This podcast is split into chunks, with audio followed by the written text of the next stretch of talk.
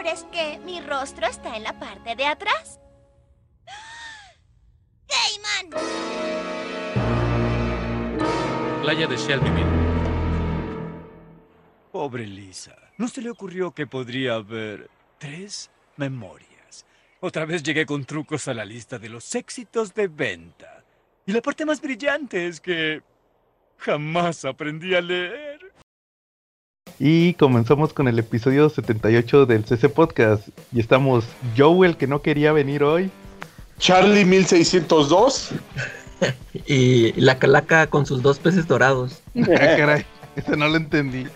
Y esta semana, pues, como tenemos un tema principal muy especial, hicimos traer uno de nuestros refuerzos de lujo. Y esta semana nos acompaña nuestro amigo Ketza. Saludos, Ketza, ¿cómo estás? Bien, muchas gracias. ¿Cómo te vas a llamar este episodio? Gibran Coraline Gutiérrez. Ah, órale. ah, caray. bueno, muy bien. Entonces, este.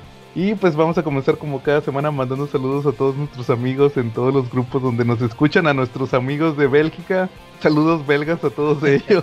También, también a todos los que nos escuchan en Comentemos Cómics, ya saben, el mejor grupo para hablar de cómics en todo Facebook. Saludos a David, a quién más, a Chunga, saludos a Chunga, que anda bien emocionado con el Snyder Cut. no lo para de verlo. Lo sigue viendo una y otra vez y le, cada vez le encuentra más cositas. Sí, ya ni, ni uno, ¿verdad, Calaca? Sí, no, ya. Ese sí, Sí, un- le, un estuvo, le estuvo poniendo pausa y También a, a Carlos Roldán, a Quetza, quién sabe dónde ande, saludos. y a todos los demás. Charlie, saludos esta semana. Y como no, como cada semana, saluditos para nuestro amiguísimo Lair Rico, para nuestro amigo Elías Misael Alvear, para nuestro amigo el tremendo bebote Fernando González Aguirre, para otro que también es un bebote, el Alejandro Velázquez, también para los Tortugos y los Silver Riders. Muy bien, Charlie. Charlie, cochino español esta semana, ¿qué hubo? Ah, cochino español esta semana tuvimos dos portadas y ahora ya no son de papel de taquería de esas que se enchinan feo, ¿eh? Calaca, te las puedes comprar, son 100% inchinables. pero ¿cuáles son? Ah, pues salió el Black King, Ah, no, no, gracias. Kenny Black. King in Black y leyendas de los caballeros oscuros, Legends Le- of Dark Knights. Legends of the Dark Knights del Death Metal, ¿va?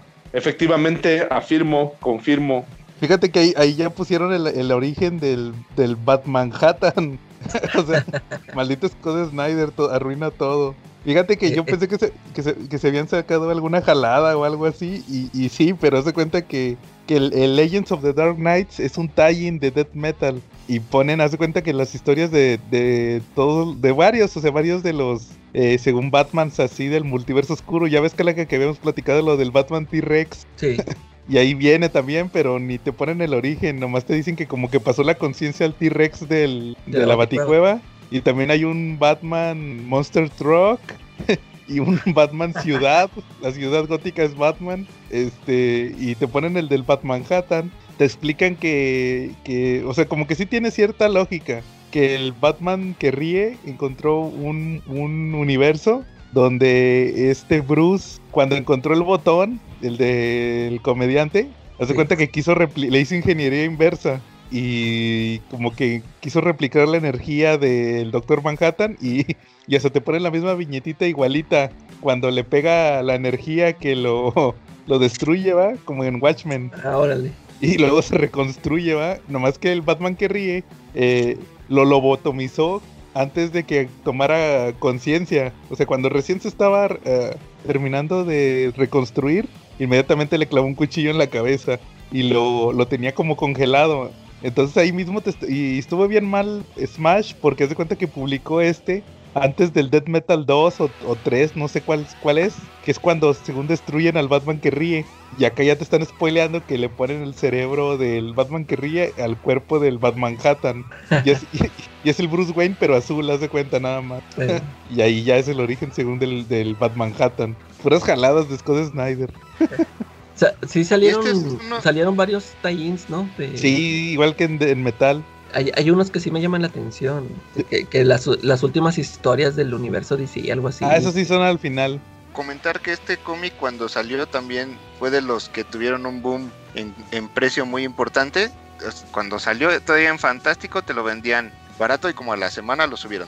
Y en general en eBay ya lo estaban vendiendo 20, 25 dólares y ahorita otra vez lo encuentras a precio de portada o menos. Son de esos que tienen una llamarada de petate, ¿no?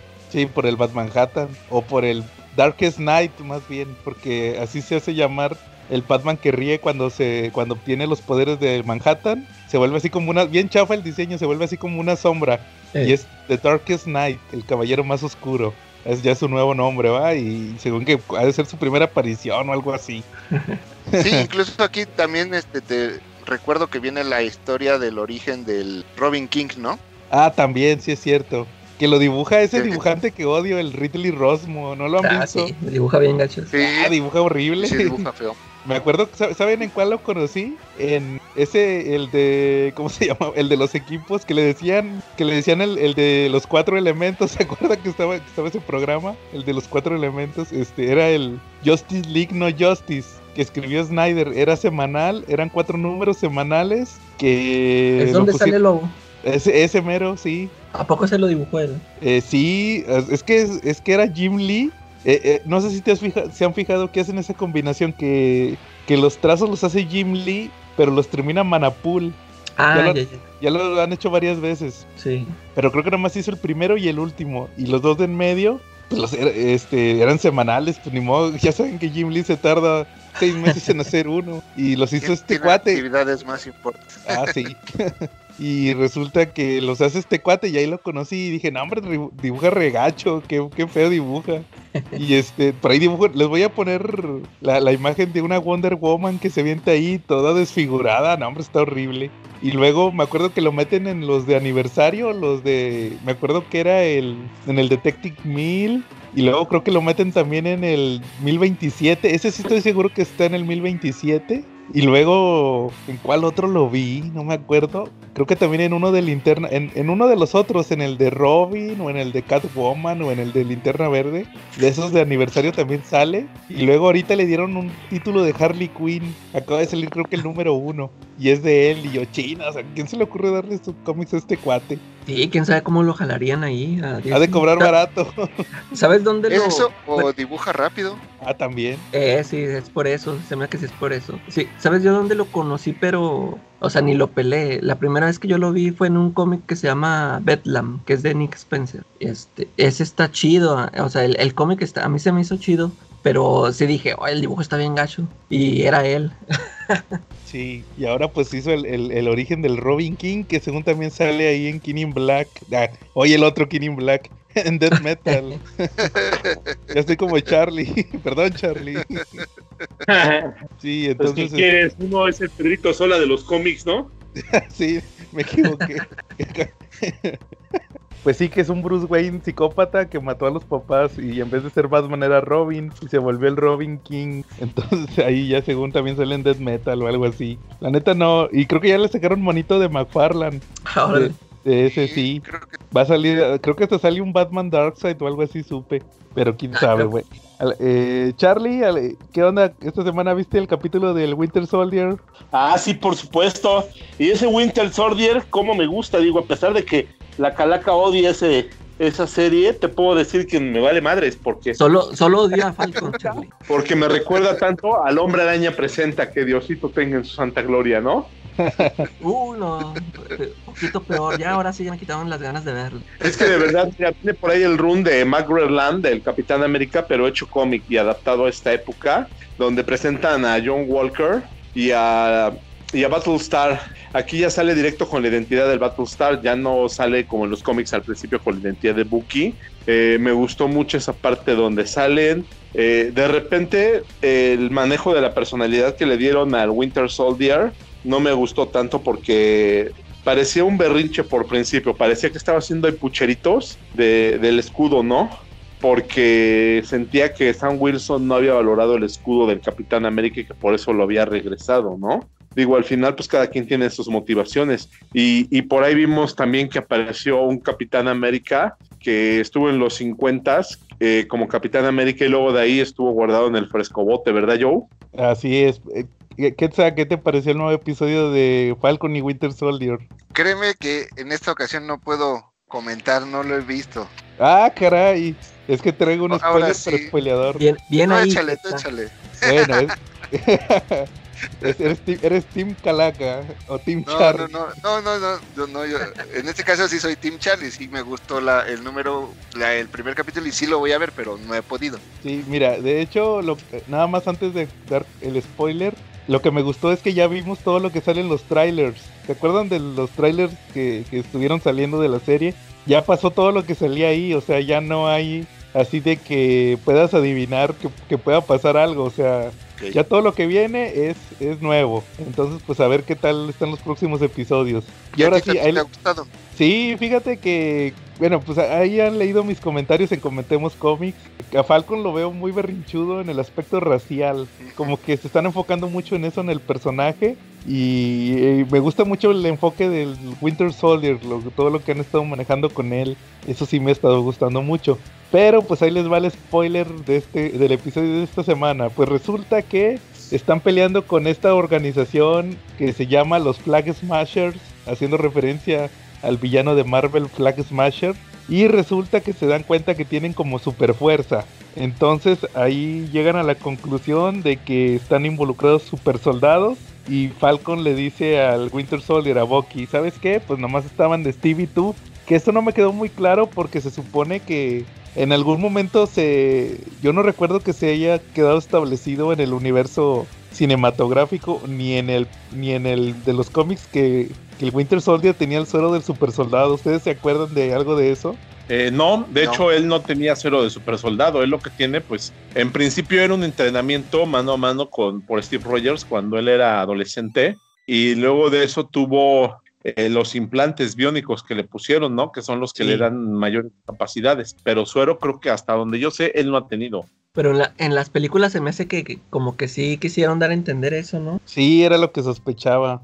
Porque ya ves que le hicieron unos experimentos, según que le hicieron unos experimentos. Sí, y, y ya ves que en- no me acuerdo si es en Civil War de que había muchos soldados que, que los matan ahí, ¿no? O sea que, Y esos también tenían Los- super fuerza. ándale, que los estaban despertando y se supone que eran igual. Bueno, entonces total que le dice el, el Bucky, ¿sabes qué? Pues sí hay más, más de nosotros, así dice, porque pues acuérdate los de Siberia, justamente haciendo referencia a esos, los que estaban dormidos. Y le dice, vamos a ver a alguien. Y se van a un barrio acá afroamericano y van y le tocan la puerta a un cuate y sale un, chavito y les dice que qué quieren y dice, dile a tu abuelo que lo viene a buscar el hombre del bar tal. El hombre que, con el que estuvo en el bar tal. Y resulta que es Isaiah Bradley. El, el abuelo de este, este chavito era el nieto de Isaiah Bradley. Para los que no sepan, Isaiah Bradley era el Capitán América negro de los cómics. ¿Sí Ah, se ya. acuerdan? Isaiah Bradley. Isaiah Sí. Bradley, el, el nieto, ¿cómo se llamaba Charlie? ¿No te acuerdas? Patriot. Era Patriot de los Young Avengers, nada más que no recuerdo su nombre. ¿No- ¿Ustedes no se Este. acuerdan? No, yo ni lo, yo ni lo conozco. Yo ni me sé los nombres, nomás sé que los Wiccan y Wiccan y ¿qué? Speed y Hulkling. Hulkling. Se, ya- se llama Eli Bradley. Se llama, Eli yo no sabía Bradley. que se llamaba Eli. Inserta, inserta meme, ¿no? Inserta un meme de, de te pondré chiquita o algo así, ¿no? Te pondré un, ¿no? Se llamaba Eli Charlie. Entonces resulta que les abre la puerta y van a ver y sale el abuelo, que es Isaiah Bradley, el que conocíamos como el Capitán América Negro de los cómics. Y pues resulta que te explican que en el pasado peleó con, con, con el Winter Soldier. O sea, sí Y, le y pusieron él también tenía suero. del Sí, por- sí, porque hay una parte donde se enoja y agarra un objeto, no recuerdo qué era. Era una lata como de tabaco, ¿no? Sí, algo así. Y pues resulta que ahí ya se descubre que tiene suero del super soldado y que lo le hicieron experimentos y lo metieron a la cárcel o algo así. El gobierno. Oye, que, que en una de esas estemos a punto de vivir lo que está lo que ha pasado tantas veces en DC Comics con Superman y la Kryptonita, que cuando te haces enemigo de Superman o supervillano ahí en un cómic de, de DC, luego, luego lo primero que te dan es tu porción de Kryptonita. ¿Tú crees que de repente ahí en, en Marvel, ahorita en el en su universo de series, el suelo del super soldado exista al por mayor? No, pues de hecho yo creo que ese va a ser un punto importante de la serie. Ya lo que sigue, porque acuérdate que John Walker también tenía poderes. No tenía suero del super soldado, pero tenía poderes. Y acá Sí, de, por hecho, lo... de hecho tenía por ahí una, una, un menjurje que se tomó, tenía el simisuero del super soldado, ¿no? Porque también era fuerte. algo que no me gusta de este personaje es que en los cómics, bueno, no podemos pensar que sean iguales, pero en los cómics, eh, John Walker es mucho más alto que el capitán y más fornido, o sea, se ve más mamey, ¿no? Ajá. Y aquí no tanto. Aquí se ve bien enclenque. Sí, y luego el tema ese del mucho solo de los supersoldados, siento que nos van a aplicar el de Wolverine Arma X, que luego resulta que no era Arma X, que era Arma 10, porque antes hubo y después del habrá, ¿no? Pues puede pasar lo mismo que con las armaduras de Tony Stark o con el tema de las partículas PIM. ¿Te acuerdas? Ya ha pasado en otras películas que se quieren infiltrar las fórmulas, las tecnologías. O sea, eso es pan de cada día, Charlie. Siempre ha pasado.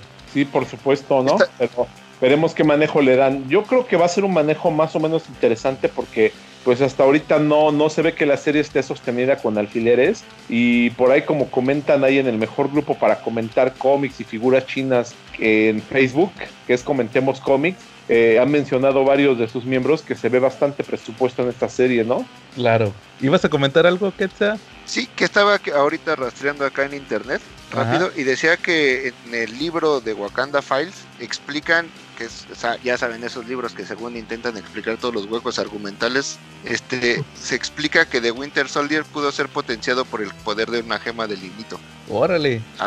Digo, la verdad, yo no sabía. Este, que son estudios de que hace Shuri, la hermana de, este, de Black Panther, este, que, llega, la llevó a investigar acerca del suero del super soldado y determina que hay un elemento que además del suero se debe utilizar para poder este, hacer el, experimento exitoso, que es la radiación. Y entonces ella es la que la, en el libro indican que seguramente Vance este, por eso tiene es tan hábil cuando regresa, ¿no? Probablemente, ya ves que cuando le hicieron los experimentos en la 1, Red Skull tenía el cubo y con eso potenciaba sus armas. Mm, sí, es cierto. Puede ser. de esas teorías de los fans, ¿va? Bueno, ustedes, ustedes sí le, a lo que iba con todo esto es que si ustedes sí leyeron el cómic de Truth, es eh, Red, White and Black, el donde sale el Capitán América negro, sí les tocó leerlo. No, no, yo nada más él, pero no, tampoco. Yo sabía de su existencia y sabía que pues al pobre le fue mal, que terminó también en la cárcel en los cómics, pero que su, su nieto, como dices, Isaías, este, continuó con la tradición. De hecho, creo que fue el que propuso la, formación de los Young Avengers. Yo nunca he leído los Young Avengers, bueno, los primeros, los de Alan Heimberg y Jim Chung, así que no sabría decirte.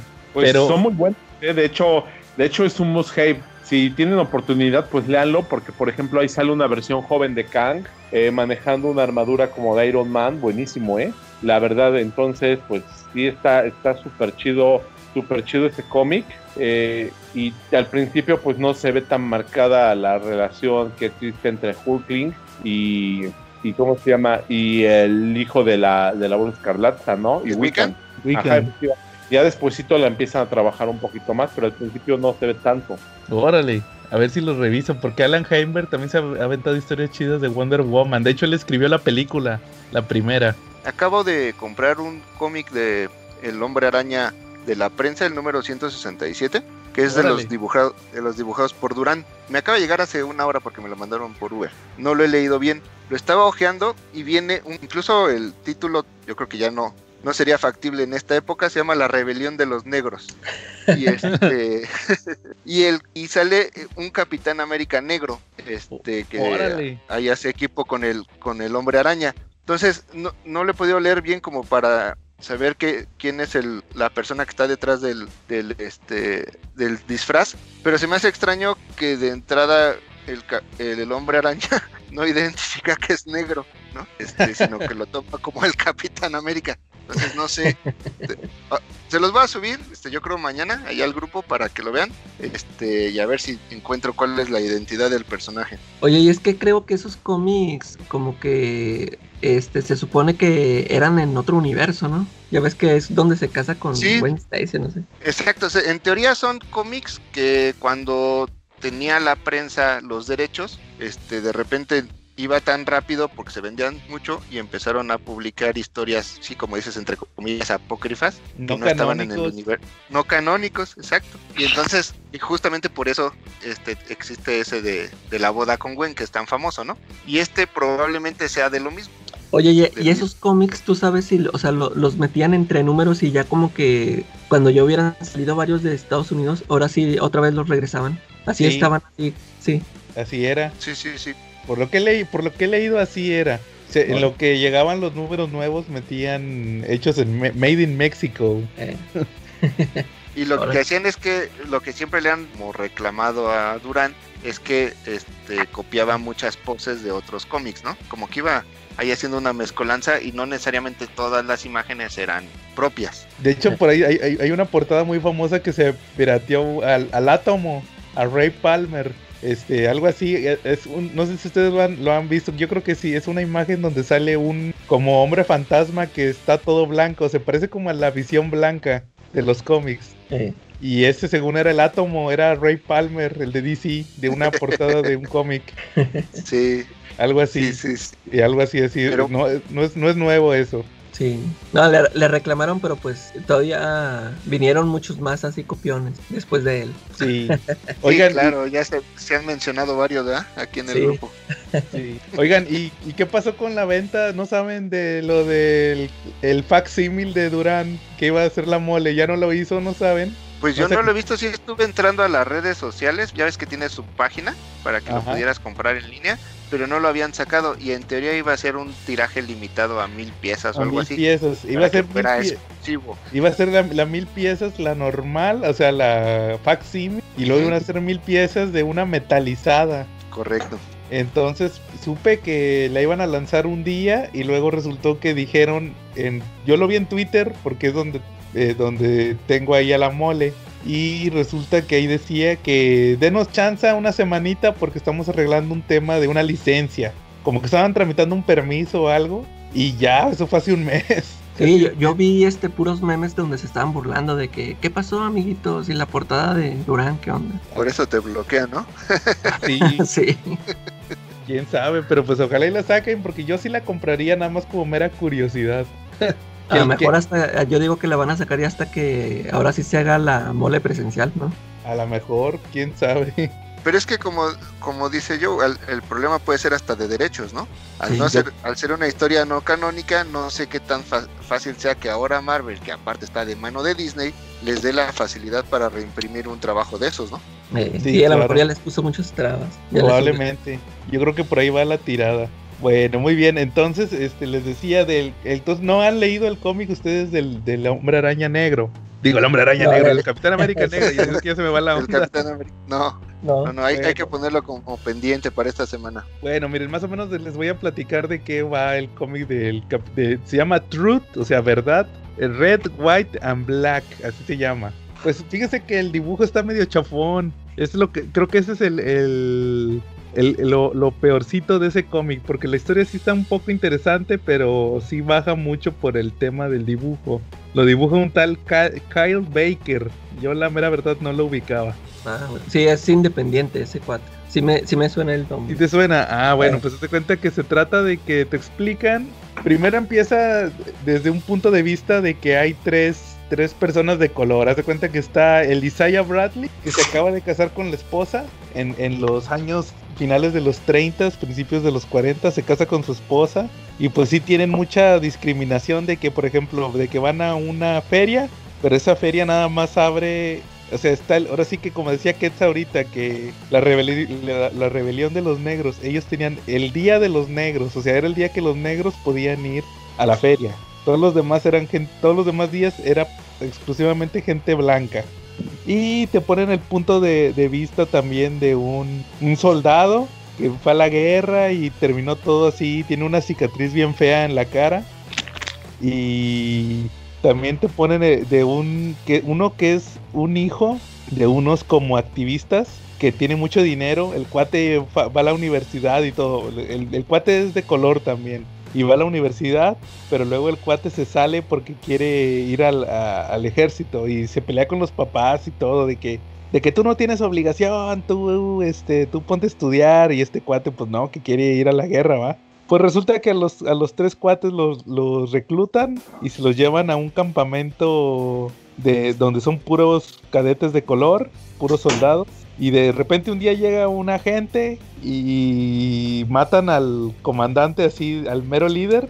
eran soldados y lo matan y, y echan todos los soldados a los camiones y vámonos. Y hace cuenta que desaparecen de todos los registros ese campamento. Ya después resulta que los agarran de conejillos de indias para el suero del super soldado. Y pues obviamente el Isaiah Bradley y los otros dos cuates y otros son los que sobreviven, todos los demás se mueren por alguna u otra forma. O sea, era el ensayo y error, ellos sobreviven y pues se ponen bien mamadotes, así como Steve Rogers, ¿va?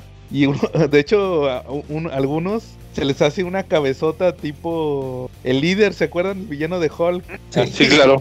Bien mamadotes, pero, pero con la cabezota también. Que Sí, el super soldado yucateco, ¿no? Ándale, Charlie, el super soldado yucateco, exactamente. Saludos a los que nos escuchan en Yucatán.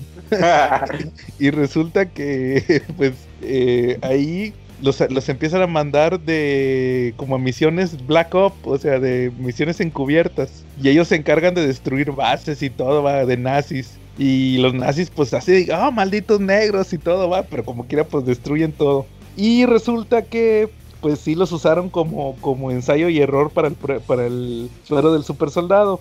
Al mismo tiempo de que pasa esto con ellos, pues eh, surge Steve Rogers, va, como el Capitán América. Y pues haz de cuenta que resulta que eh, ahí en un punto de la historia, cuando te están platicando este tema, te explican que unos sí se mueren en unas misiones y otros, este, pues no, y al final nada más queda Isaiah Bradley. Y ahí hacen como un corte en la historia y ya el siguiente número ya, estás ya están en el presente y resulta que Steve Rogers se encuentra un lo que viene siendo este un uniforme del Capitán América y tienen a un cuate detenido, resulta que ese cuate había sido soldado. Pero te digo que por eso no me gusta el dibujo, porque haz de cuenta que todos los personajes los dibujan así normales y a este cuate lo dibujan como si fuera El- Elmer Gruñón, así chaparrito, así, y- y- o sea, se me hace bien ilógico el Rechoncho. dibujo. Sí, y todos los demás como personajes normales. Y pues resulta que resulta que ese cuate era un- ya estaba bien viejito y resulta que había sido cadete cuando pasó el tema este de los eh, este tema de los pruebas del suero y había sido mano derecha del doctor Erstein, de- el que creó al, al suero del super soldado. Y resulta que le dice, en la actualidad el vato era como del Ku Klux Klan. Y ya le explican que no, que, ¿sabes qué? Que te, te encontramos estos objetos y... Pero queremos que nos expliques que en tu colección acá encontramos un traje del Capitán América. ¿Qué, qué pasó con ese traje? Y pues lo están interrogando y el vato le dice, no, pues ya les, les cuenta que ese, ese traje era el de Isaiah Bradley. Y hace cuenta que lo está interrogando Steve Rogers y un, y un cuate de color, un agente del FBI. Y se espanta el agente del FBI de que, ¿qué, qué dijiste? Isaiah Bradley. Y el Capitán América le dice, ¿qué? ¿Qué? ¿Quién es ese cuate? Y dice, ¿qué, Capitán? ¿No sabes de Isaiah Bradley? Y dice, no, ¿quién es? El Capitán América Negro, o sea que resulta que todo el mundo sabía de él. Era como una especie de, de ídolo entre la gente de color. En el Era como, una, era como una leyenda urbana, pero sí existía. Ya te explican ahí que ya otra vez vuelven al pasado y te explican que Isaiah Bradley en una misión se robó el traje, se robó un traje de Capitán América y fue a pelear a la guerra, así hacer una misión como tipo suicida, pero lo capturaron, lo capturaron los nazis, se lo llevaron a Hitler y Hitler este le quitó el le quitó el traje y a este cuate le iban a mandar matar, nada más que lo rescatan. Y pero, pero haz de cuenta que entre la colección de Hitler estaba el traje de él, que era nada más ya el puro, como que parte de lo del pecho, donde está la estrella, y la máscara. Y pues se fue pasando de entre coleccionistas hasta que lo encontraron y por eso fueron a interrogar a este cuate. Y, y haz de cuenta que la historia termina donde, les, donde va Steve Rogers con un, como un general y este cuate le cuenta la verdad, le dice, no, mira, pues es que se usó gente para hacer las pruebas y también los nazis. De hecho, eso, eso era algo que me llama mucho la atención porque no sé si ahí fue la primera vez que se explicó en los cómics que la fórmula del suero del super soldado venía también de los nazis. Ya ven que en la película te explican que primero se lo pusieron a Red Skull Sí. que fue como el ensayo. Y acá también te explican lo mismo. Dice, no, dice, el doctor Erskine era, na- era de los alemanes y él se vino para acá y habían hecho pruebas con ellos. No sé si se, se manejó antes en los cómics o ahí fue la primera vez. Yo creo que sí se manejó antes. Y pues resulta que ya va Steve Rogers y le pasan la dirección de Isaiah Bradley y va y habla con la, vi- con la esposa, no la viuda, estaba vivo. Habla con la esposa y la esposa le explica que a Isaiah Bradley, cuando lo rescataron de la misión, le hicieron corte marcial, o como le llaman, corte militar, no recuerdo. Sí. Corte marcial. Corte marcial, sí. Y este lo, met- lo, lo tuvieron en confinamiento 17 años. O sea, se me- exageradamente. El cuate quedó estéril, algo así te explican por el suero. Y aparte también eh, su, su cabeza, su mente se le fue dete- deteriorando. No, no te explican si por el suero o por el tema del aislamiento. Porque la neta lo, lo tenían así todo olvidado. Lo tenían así típico aislamiento de que al agujero, ¿ah? Porque el, así que no, no veían que un negro se haya robado el traje del Capitán América, ¿va? Entonces, que, pero que luego que resulta que consiguió unas cartas la esposa con los presidentes y lo liberaron y entonces ya lo tenían ahí, pero el cuate quedó así con demencia, demencia y aparte también pues este no habla el cuate, quedó así como con daño cerebral y al final resulta que le dice, oiga capitán, ¿y quiere conocerlo? Y dice, sí, sí quiero, va. Y resulta que ya le, le- lo conoce y nomás le dice Steve Rogers, le dice, mira, eh, Isaiah, soy Steve Rogers y quería conocerte y te quiero pedir perdón por todo lo que pasaste y, quiero entregarte esto que es tuyo. Y le entrega el, los restos del traje, va. Y resulta que eso me dio mucha curiosidad porque resulta que Isaiah Bradley como les digo, se volvió como una especie de, de- de figura de culto entre el pueblo, eh, de- entre la gente afroamericana. Y resulta que el cuate tiene fotos en su casa con, con este Morgan Freeman, con Jamie Foxx, con Mandela, con Mohamed Ali, con así, con todos los negros famosos. Tiene fotos. Y resulta que al final, ya cuando le entrega el traje a Steve Rogers, la esposa le dice, oiga capitán, ¿se puede tomar una foto con, con Isaiah? Y dice, ah, claro que sí y se abrazan y así al- de lado y se toman una foto y así se acaba el cómic. Y ya después pues pues- vino lo de los Young Avengers. Sí está interesante, sí me dieron Sí. ganas de leerlo. Sí, está chido, pero te digo, es un tal, eh, se apellida Morales. Déjame te digo cómo se llama. Se llama Robert Morales. Robert Morales. ¿Y si te gustó a ti? La historia está chida, lo que no me gustó fue el dibujo. De repente sí tiene unos detallitos así medio especialones, pero la historia está interesante. Fueron siete números. Truth, re- eh, se llama Truth, Red, White and Black. Es el origen del Capitán América Negro. Ahí por si quieren checarlo. Es más, es más, es de esos cómics de crítica social más que nada. Sí. Y pues apareció Isaiah Bradley en la, en el, en la serie de Winter Soldier y Falcon. Pero y, y ahí no tenía demencia ni nada, sí estaba bien. Pues no, no te, no te dicen si tiene demencia, pero te dicen que al cuate lo tenían encerrado. O sea, esa es referencia a lo de que este otro cuate estuvo encerrado. Eh, Que pues por racismo, ¿va? Y luego ahí en la serie siguen ahí unas escenas de Falcon de racismo y pues ahí ya saben cómo es Falcon con su es porque soy negro.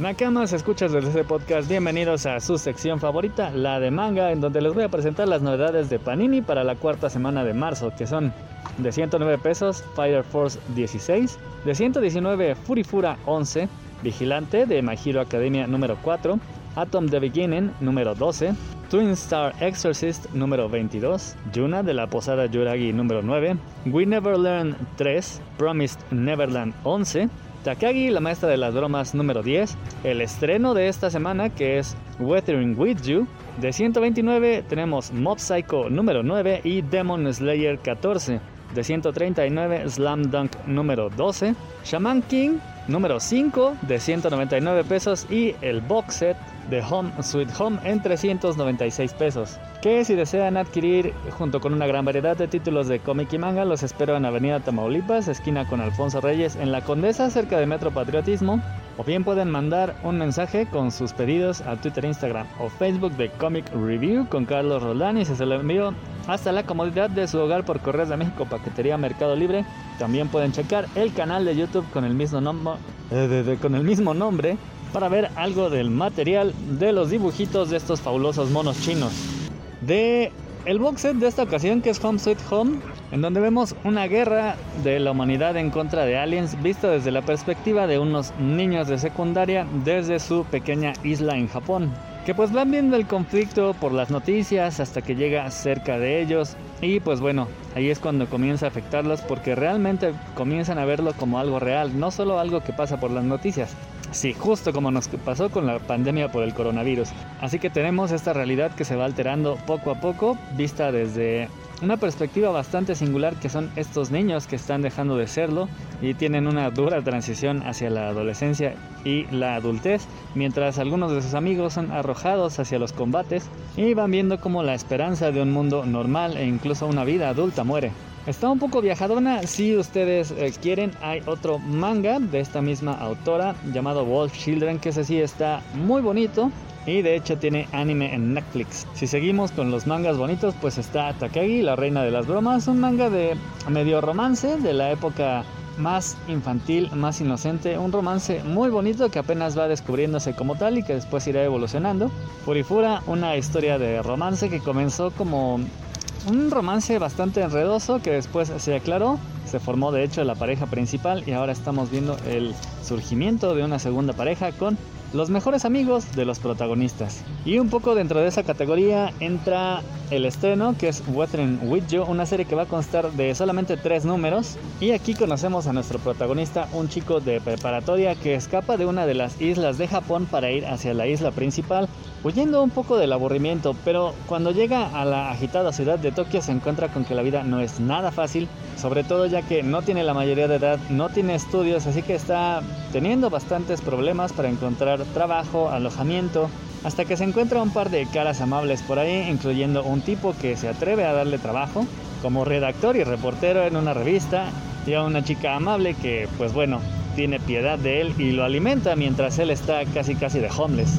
Ya una vez teniendo trabajo, su vida se transforma, ajustándose pues bueno a esta caótica ciudad, aunque comienza a tener cierta nostalgia por su pueblillo cuando ve a algunos de sus compañeros, la verdad es que comienza a entrar en un mundo fantástico ya que conoce a una chica que es capaz de cambiar el clima y esto es muy importante ya que desde que él llegó a Tokio ha habido lluvias sin precedentes, prácticamente nunca deja de llover, así que los poderes de esta chica para crear días soleados constituyen en un chispazo de bastante ingenio, no solo un negocio en el cual esta chica va a llevar sus servicios para que la gente pueda tener bonitos días soleados en estas épocas de lluvia, sino que va a comenzar a estrechar su relación.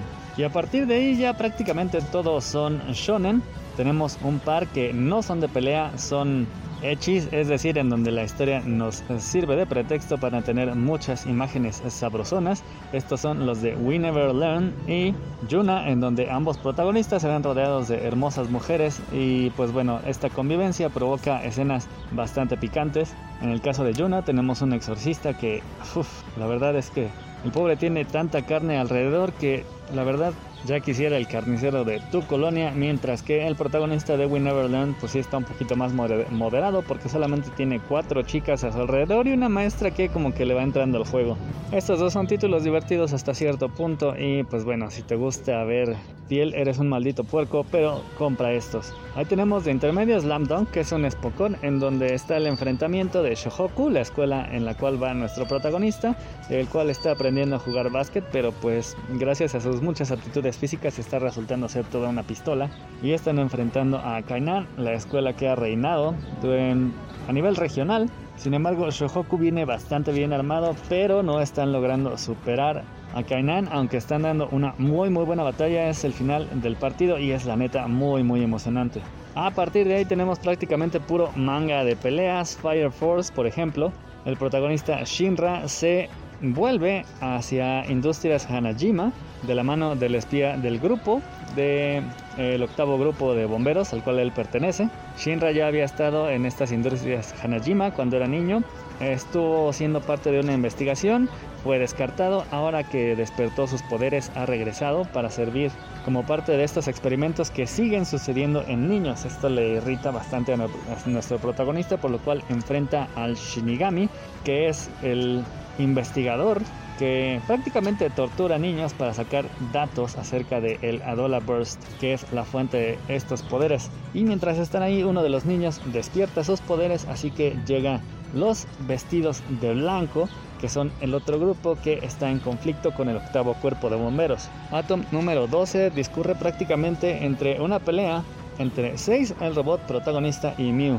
Una nueva versión de unos robots anteriores de uno de los laboratorios competidores dentro de la misma universidad de nuestros protagonistas. Mew fue desarrollada gracias a los datos obtenidos de la pelea entre 6 y sus anteriores robots, por lo cual esta nueva robot está resultando bastante despiadada, con una nueva inteligencia artificial muy avanzada y esta pelea no solo es emocionante, sino que también está plagada de muchas discusiones filosóficas que tienen este par de robots acerca de ser o no ser y para qué están hechos. Mob Psycho contiene el final de la pelea entre Mob y este espíritu de un anterior exorcista que estaba aterrorizando a un niño y a su padre.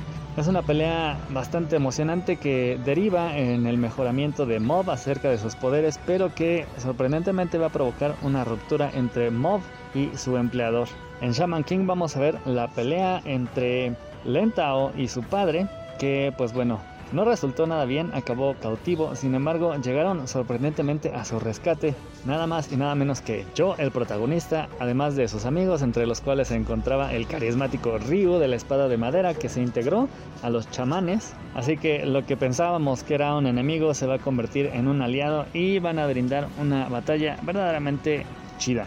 Twin Star Exorcist me gusta mucho porque tiene unos dibujos bastante chidos. Eh, pasamos por un time skip en el cual uno de los principales asuntos se resolvió ya. De hecho, la pareja formada por eh, Rokuro y Benio se ha juntado, se ha consolidado, están planeando su boda mientras siguen manteniendo batallas en el Magano, que es esta especie de infierno en el cual se desarrollan demonios. De hecho, ellos dos son mandados al Magano a deshacerse de un nido de Kegares, es decir, los demonios, para que dejen de salir demonios fuertes, pero justo ahí dentro se van a encontrar con el demonio que asesinó a los padres de Benio. Así que pues sí, viene una batalla bastante ruda. Y por último tenemos Vigilante que se pone muy bueno ya que mientras dos de nuestros protagonistas están entretenidos en una especie de espectáculo ya que Pop Step es contratada por un centro comercial para amenizar una inauguración, mientras canta y baila junto con otros artistas locales con la ayuda de, de Holler, el protagonista, tenemos que el maestro, el vigilante Knucklebomb está persiguiendo a la villana que está tras la venta de drogas que altera y magnifica los poderes de las personas a cambio de volverlas un poco locas. Así que después de una ardua investigación, Knuckle Duster da con la villana y tienen un enfrentamiento que va a sacar chispas y no solo eso, sino va a sacar a relucir una muy interesante relación entre estos dos personajes. Así que esas son sus opciones por ahora. También hay que mantener el ojo atento ya que también recientemente Panini anunció que lanzará a la venta pronto Claymore, un manga que pensábamos que se había perdido ya que había estado licenciado anteriormente por Smash Manga, es decir, Televisa que desapareció dejando uno de sus títulos inconclusos y con la promesa de publicar algunos otros que eran bastante esperados como Nana, el mismo Claymore y Haikyuu, otro Spokon bastante pedido, así que hay esperanzas para todos aquellos que querían estos títulos. Y eso es todo lo que tenemos ahora, gracias por escuchar y ahora volvemos a la programación habitual. bueno, muy bien. ¿Cómo ves, Charlie? Pues súper la historia, ¿eh? una gran recomendación, ¿no? Y la verdad, el episodio de hoy, pues tiene mucha, mucha carnita y por eso viene nuestro invitado de oro, Quetzal, ¿no? Así es. ¿Quetzal, algún cómic que hayas leído tú esta semana? Sí, estoy leyendo uno muy bueno que se llama eh, Lo que más me gustan son los monstruos. Órale. De Emil Ferris. Este es un cómic, eh, pues, más bien una novela gráfica que es este leí un poco la historia de la, de la autora que se llama Emil Ferris, que está titulada Bellas Artes, este, que un día eh, tuvo un problema ahí de, de, salud, dejó de trabajar y como era un problema de salud que se prolongó, estuvo mucho tiempo en casa sin generar dinero. Y entonces ella este, durante ese tiempo dibujó el cómic y le fue súper bien. Este, fue hitazo, ganó un chorro de premios, están ya trabajándolo para hacer película y todo esto. Y está hecho como, bueno, la historia trata de una niña de, que aparte es eh, de ascendencia entre latina y este cherokee o ahí de, de alguna tribu este, norteamericana que de bajos recursos, este, que nada más vive con su mamá y su hermano, y este, y que asesinan a una vecina de, del edificio donde vive, y ella empieza como una tarea de investigación el, el la novela gráfica está hecha como en papel, como si fuera este, un cuaderno, y todo te lo van contando con los dibujos y los como un diario de la niña. Y se ve a, sí misma como un monstruo, como una niña lobo. Y este, los dibujos son como muy del estilo de del cómic underground de los 60, 70 gringo, así con muy Robert Crumb, por ejemplo. Este, pero utiliza mucho este como son está en tono de primera persona que lo va contando la niña, este, te va contando también lo que va pensando, lo que imagina. Hay, hay, hay una serie de páginas donde ella hace una, un análisis de algunas obras que fue a ver al museo. Y está, la verdad, bien padre la historia, se la recomiendo mucho. Se llama Lo que más me gusta son los monstruos de Emil Ferris. Yo la compré en español, este, por supuesto la original es en inglés. La compré en Amazon, ahora que estuvo, tuvo un pequeño descuento y la aproveché y la compré. Y este, si es un buen libro, está bastante gordito. Y creo que vale un chorro la pena. Si, si tienen la oportunidad, sí, este, búsquenla. Sí, yo ya lo, yo ya lo chequé, este, ya, ya había escuchado de que estaba muy recomendada, muy buena la historia. Y no, no, la, no la terminé de leerme, este, leí una parte y sí, sí se me hizo muy chida, este, lo que dices tú de, me gustan mucho los dibujos, cómo están hechos así en la, en la libreta. Y ahorita que mencionas que es, esa historia es la que quieren hacer película. Yo leí algo en internet que ya le están, estaba en trámite, este, en tratos para, para hacer la película. Órale, pero ¿tú, ¿tú, qué opinas? Este, a mí como, como que el chiste es cómo está contada, ¿no? Que es el, el sí, claro. En, en la libreta a, menos de que la vayan a hacer este de animación, o sea, que le metan así como si, si fueran los dibujos, porque como que sí, sí tiene mucho, o sea, sí es mucho de la obra, ¿no? Es el, como está contada. Sí, porque efectivamente creo que en la transición del medio, del, de cómo está narrada al, a una película, de, podría perderse mucho esta sensibilidad. Porque aparte, parte del, del, como dice, bien dice la calaca, parte del encanto es los dibujos. Están hechos todos con pluma. Este, y, y, por ahí hay algunas plumas de colores, pero en general son, son la, la, pura pluma negra, ¿no? De repente ahí le mete este, unas sombras en rojo o en azul, o dependiendo ahí este, de lo que va contando.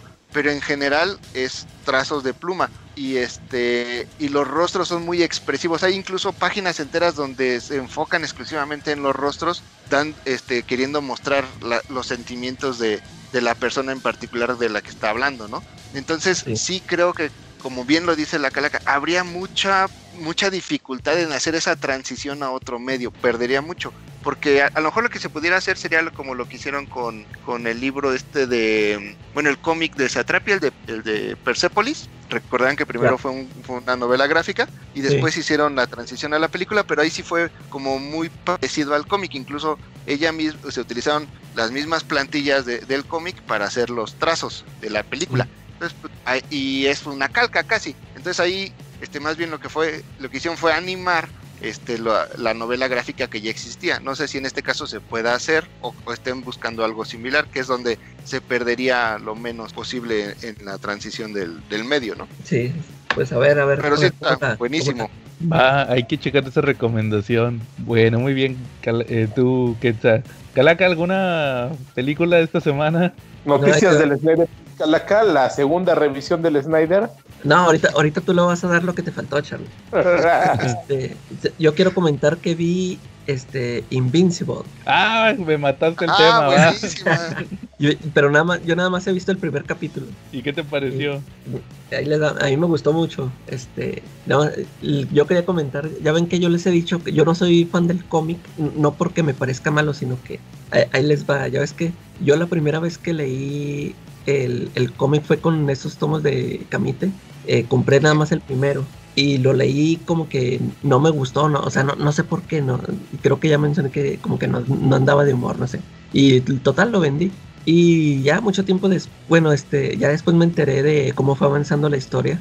Y, siempre escuchaba que muy buena, está muy buena y todo.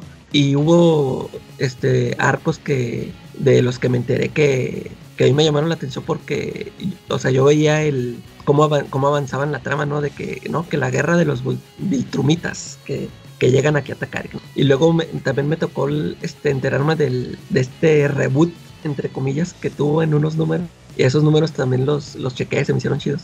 Y ya después, este, lo, lo volví a leer otra vez en, en internet, los primeros números y, y ya ahora, ya le, ya le agarré el gusto, ya me cayeron bien los personajes. Que creo que había sido eso, como que no, no les, no me habían caído bien.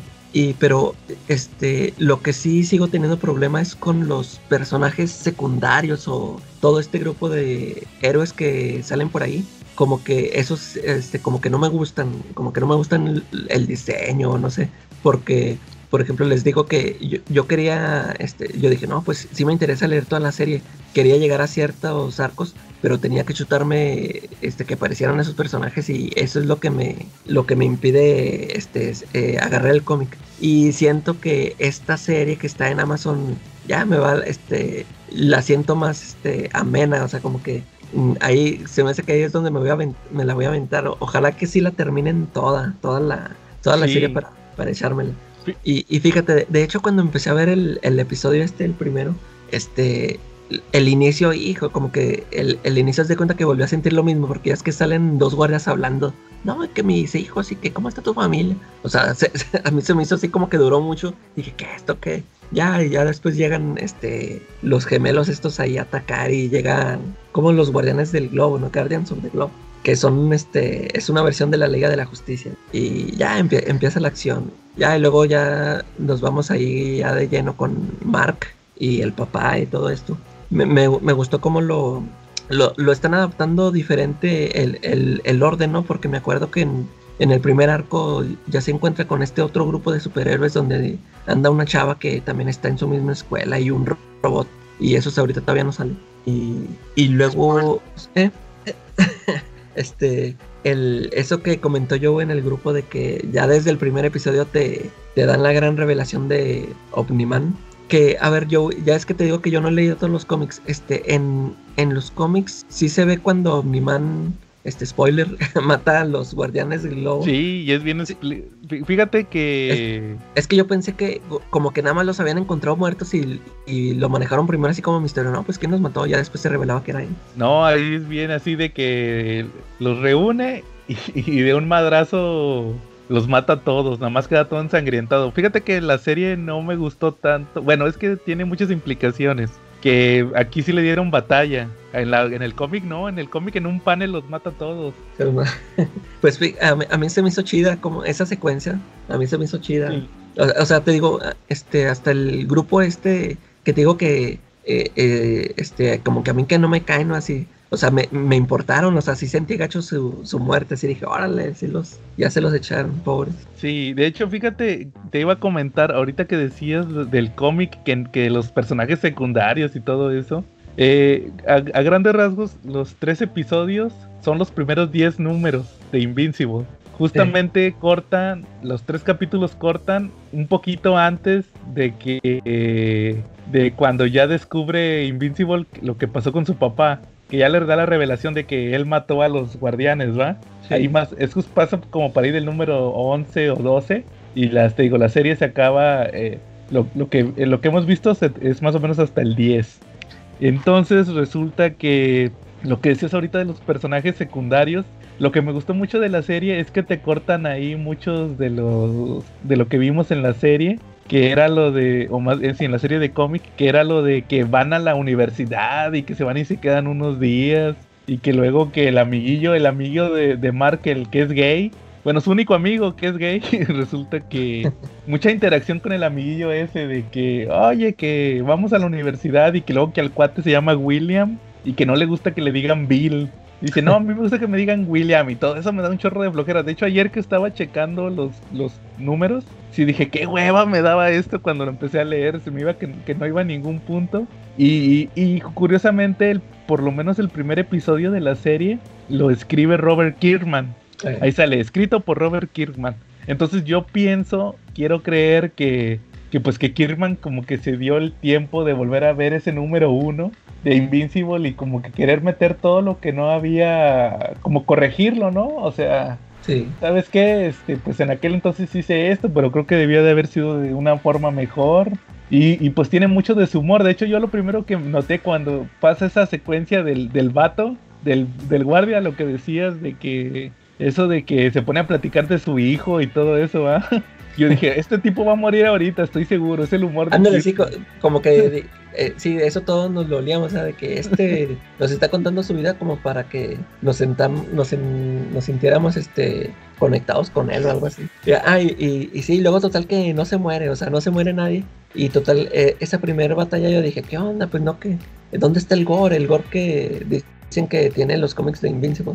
Y ya, pues sale hasta cuando, hasta que el Omniman se echa a los, a los guardianes. Sí, ya a partir del número 2 ya se ve más gore.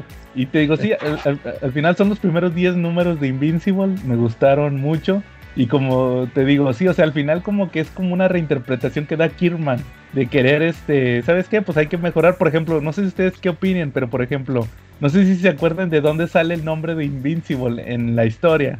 Que resulta que el Mark Grayson se pelea con un bullying que estaba molestando a un vato y luego ahí ya le se lo, cacha el director va o sea el vato no le hace nada porque ya tenía poderes este invincible y ahí ya resulta que le ah, a, la, dirección va y se lo lleva y le dice Mark no tú no eres así tú no te peleas con los demás gente este cu- cuidado dice cuidado con estos muchachos tú no eres invencible y ahí agarra el invincible va y acá te lo ponen que se lo dijo el papá. Como que le da más valor, ¿no? O sea, no sé si ustedes qué opinen. Porque Sí. el, pap- el papá después de ver la madreadota que se, que se dio con el otro güey, ahí dice, no, mira, cuidado, porque este trabajo es difícil, no eres invencible, y de ahí agarra el nombre. Es como Sí. que le dio, como le da, como que le da un extra, ¿no? No sé qué opinen ustedes. Sí, así como, como dices tú que como que sí se notó pues que sí lo está trabajando otra vez el guion. Sí. Nada más iba a comentar que efectivamente a mí también me, gus- me ha gustado mucho. Ya, ya me aventé de este sí los tres capítulos. Me los aventé casi de una sentada. Y este. Y, y sí, vas notando las muy pequeñas diferencias que tiene, porque en realidad la historia es básicamente la misma. Pero sí, esos pequeños detalles son los que te da gusto encontrar que van afinando al, al hacer esta transición, porque Kirkman tiene mucho, ya mucho conocimiento de esto, ¿no? Ya con lo que, con los antecedentes que ha tenido con, con The Walking Dead, este, pues por supuesto que entiende que la, el, audiovisual es completamente diferente al cómic y le quita mucha paja, justo lo que ustedes están mencionando, lo hace mucho más ameno, más, salvo por esa parte del principio de los polis, que de todos lo volvemos a ver más adelante, ya con el hijo, este, yo creo que eh, lo metieron como introducción para entender la conexión con el chavito, ¿no? Bueno, con el chavo, que ni está, ni está tan morro. Y este, y más adelante ya lo ves, este, y te va haciendo los capítulos, porque aparte son capítulos muy cortos, te los echas bien rápido, y este, y te los hace muy amenos Ujú. y en general le ha ido muy bien. Estaba viendo el, en el en Rotten Tomatoes, este, en el tomatómetro, va- eh, tiene certificado 95%, Órale, qué bien. eh, y en audiencia 99%. O sea, le, le está yendo súper bien. Digo, todavía tiene pocas reseñas, creo que 43, 45 de, de los críticos y ya de 70, 80 de, de audiencia. Y, y la verdad es que está bastante buena la serie. sí, Y de respetan hecho, mucho lo- el dibujo, ¿no? Ándale, Sí, sí. claro. También eso, la, la animación está muy chida. ¿Us- ¿Ustedes qué opinan de lo que decía David? Saludos a David.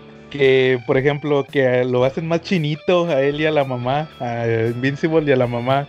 ¿Qué opinan ustedes de Pues la eso? mamá siempre fue como chinita, ¿no? Sí Es- tenía es lo los que yo le ojos decía. rasgados en el cómic. Eso era lo que yo le decía a él. A la mamá siempre se me hizo chinita. Pero él, eh, David me lo comentaba por el tema de que el actor que hace de Invincible es el que hace de Glenn en Walking Dead. Ah, ok. Y, No, pero no, a mí no se me hace el, el dibujo como asiático. y la mamá sí, ¿verdad? Sí. Sí, Y la sí mamá yo concuerdo. yo creo que El, sí. el- el actor, ¿no? No, Bueno, el actor, perdón, el que hace la voz, sí, por supuesto. Pero el dibujo de, de, de Invincible no se me hace tan asiático. Pero la mamá sí, pero porque también en el cómic lo es así. Así es. Eh, quién sabe si sea cierto, si le hizo algún cambio. Yo la verdad no lo noté, más lo noté más en la mamá, pero pues la mamá siempre fue asiática, o sea, lo que yo decía. A lo mejor no sé si por querer lo que se pareciera al actor o no sé, pero pues X no afecta la historia. Y también hicieron varios cambios, hacen varios cambios de sexo y de, de raza, no sé si se fijaron, la, la chavita Amber, la morena, en el cómic era güera, es la primera novia de, de Invincible. Ah, era una güera. La, la voz la pone esta Domino, la de Deadpool, la Sassy Ok. Beth. Y pues la hicieron negra, no afecta nada en la historia, la verdad, no. Se me hacía un personaje y sí tiene su importancia dentro del desarrollo emocional de, de Invincible. Pero fuera de eso, pues luego se les olvida ya cuando meten a la Atom Eve. ¿Esa es la pelirroja? La pelirroja es Atom Eve, sí. Ay. Si es la que te digo que todavía no sale nada, Tato. Yo me acuerdo que esos salieron desde los primeros números, ¿no? Sí, no, ella ya sale en el capítulo 2 de la serie. Ya Sale está- luego, luego, no te preocupes. Sí. y este también, eh, ¿cómo se llama? Rex Sprout, el que es como Gambito, va, viene siendo como que Gambito. Este, él tiene, él lo hacen como latino morenazo. Acá, este, igual hay un, una de los guardianes del globo que ya cuando se forma el nuevo equipo, después de la muerte de los primeros, que era como el átomo, no, me- no me acuerdo cómo se llama, en el cómic era hombre y acá lo hacen mujer, pero pues es que es un personaje irrelevante. Y este también, ah, eh, de los Guardianes del Globo de la primera alineación, Linterna Verde, el que era el facsímil de Linterna Verde era hombre, y ya en, el, en la serie es mujer. Al que es toda verde, la mujer verde. Sí, ándale, esa es, en el cómic era hombre. O sea, como que no afecta y sí cambian Calaca, lo que decía Quetzal, cambian mucho el orden de los de los o sea, es que al final cambia mucho el orden de lo que pasa. Hay aspectos que, que está- un aspectos que están un poquito más desarrollados, otros que, que quitan definitivamente, como te digo, eso de que van a la universidad, así como que a checar si les Sí. gusta la universidad para meterse a estudiar ahí. Y acá ni se acuerdan de eso. También había un plot, no sé si se acuerdan, de un maestro, en los primeros números de Invincible, de un maestro, es uno de los primeros casos que tiene. Eh, el un maestro que hacía hombres bomba o algo así. Ah, sí, sí, es cierto. Sí, Eso ya. lo quitaron, no sé si lo van a meter más adelante. Eso también ya lo Sí, quitaron. habrá que esperarlo, porque en, en teoría sí era relativamente importante para el desarrollo del personaje, ¿no? Como mencionaste Sí. hace rato. Yo me estaba acordando del chavito que, que podía revivir a los zombies, no sé si se acuerdan, que sea zombie robot. Ese cuate después se vuelve muy importante en la serie y ya vi que castearon a Lesra Miller. Él va a ser la voz de ese cuate. Órale. Oye, ¿cu- ¿cuántos Flash? capítulos son de esta temporada? ¿Cómo? ¿Cuántos No capítulos sé. van a hacer? No, la verdad desconozco. ¿Ustedes no saben? ¿No escucharon? Ah, no, yo nada más sé que ahora, o sea, sacaron los tres y después iba a ser uno a la semana, ¿no? Pues yo creo que van a ser El- unos el orden 10, de ¿no? lanzamiento. Proba- probablemente. Sí, sabe. Pero bueno, Y- muy bien. También Ajá. mencionar que el cómic, como siempre, cuando sale algo en, en la tele, se eleva muchísimo, ¿no? Ahorita el número uno, de por sí estaba caro, no lo encontrabas en menos de 250 dólares más o menos. Pues ahorita las últimas ventas ya andan en 700 dólares. Órale. Yo tengo mi un Invincible número uno de un ¿Ah, dólar. sí? El, el, el, el Ah, Sí. ahí ese el sí hay de como varias versiones, ¿no? Yo ahí lo tengo de.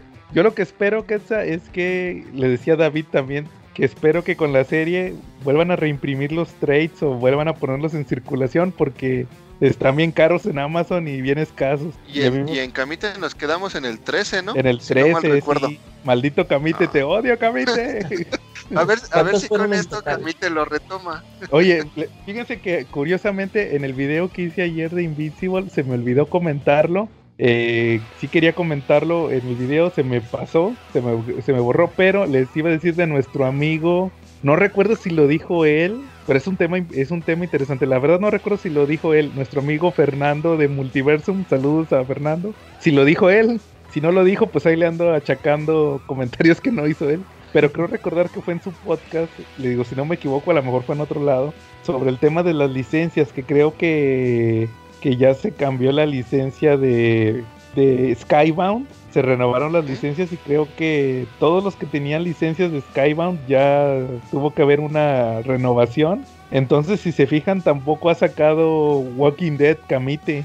Ya Porque no. al parecer hubo un tema Ya le contractual. subieron el precio. O sea, tuvo que haber una renegociación o algo así. Como que se vencieron todas las licencias de, de Skybound, entonces te- tenía que haber otro contrato nuevo. Entonces, ni aunque quisiera, de, que- aunque no diga Camite que no tiene los derechos, o que, perdón, que tiene los derechos, no los tiene, a menos que firme otro contrato. Te digo, no, no recuerdo si lo escuché ahí en el podcast de Multiversum, porque Fernando ya ven que nos dijo que era muy fan de Robert Kirkman Sí. que por eso lo asocio a él, no recuerdo la verdad si fue él el que nos, el que donde dijeron eso, pero eso sí es un dato que ha estado circulando, que ya todas las licencias de Skybound se, se vencieron, hubo una como reestructuración y tienen que volver a hacer la- el, el tema de la licencia, independientemente de, de, de quién sea. Y por lo mismo les digo que, pues yo no he sabido que saquen más Walking Dead. ni- Nada, de hecho, creo. Invincible pues ya tiene como cuatro Ah, años que sacaron el yo- último, el 13, tres, cuatro años que sacaron el tomo 13, que ya faltaba, era el, el que seguía era el de la guerra de los Vultrumitas, Tucalaca, el 14. Chale. Sí. Oye, ¿y todavía seguían siendo de cuatro números o si traían? No, fíjate que nomás son los primeros tres, creo, los de cuatro números. Ya después se vuelven de a seis. Eh, Sí, yo, sí, yo los junté con Camite, fíjate, me gustaba mucho esa serie y ya después la leí, la leí. De hecho yo la, creo que la terminé de leer en, en pirata, según iba saliendo cada mes, antes de que la leyera en, en, en- En en cami- físico, ya después la empecé a comprar y sí, Eh. la, eh, la estaba releyendo según la ¿Y si compraba. compraste todos? Los de Camite sí, los 13. No, no, no, en, lo- en inglés. No, no, no, se los leía piratas.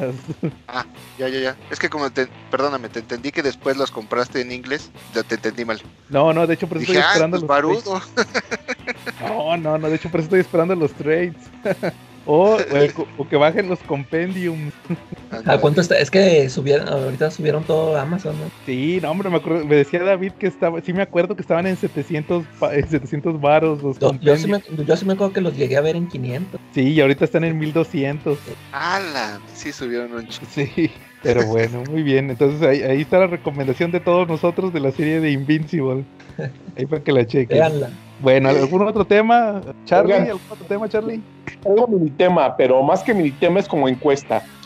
Oigan, ¿y a ustedes les gusta doblada o con subtítulos? Ah, caray. En idioma original. Pues según la conozca, Charlie. Para comentar cómics, este, el buen Joe hizo una, hizo una, hizo un post muy bueno eh, por una nota que había acerca de las películas, ¿no? De qué, de qué iba esa nota. Eh, fue toda una laraca porque duró horas. Este, fue como que en cuestión de, de horas todo el mundo sacó lo peor de sus sentimientos, se pelearon en todos los en todos los foros de Facebook se peleaban, unos acusaban de- a otros de no leer rápido, otros de que les daba hueva leer, otros de que les gustaba nomás en español.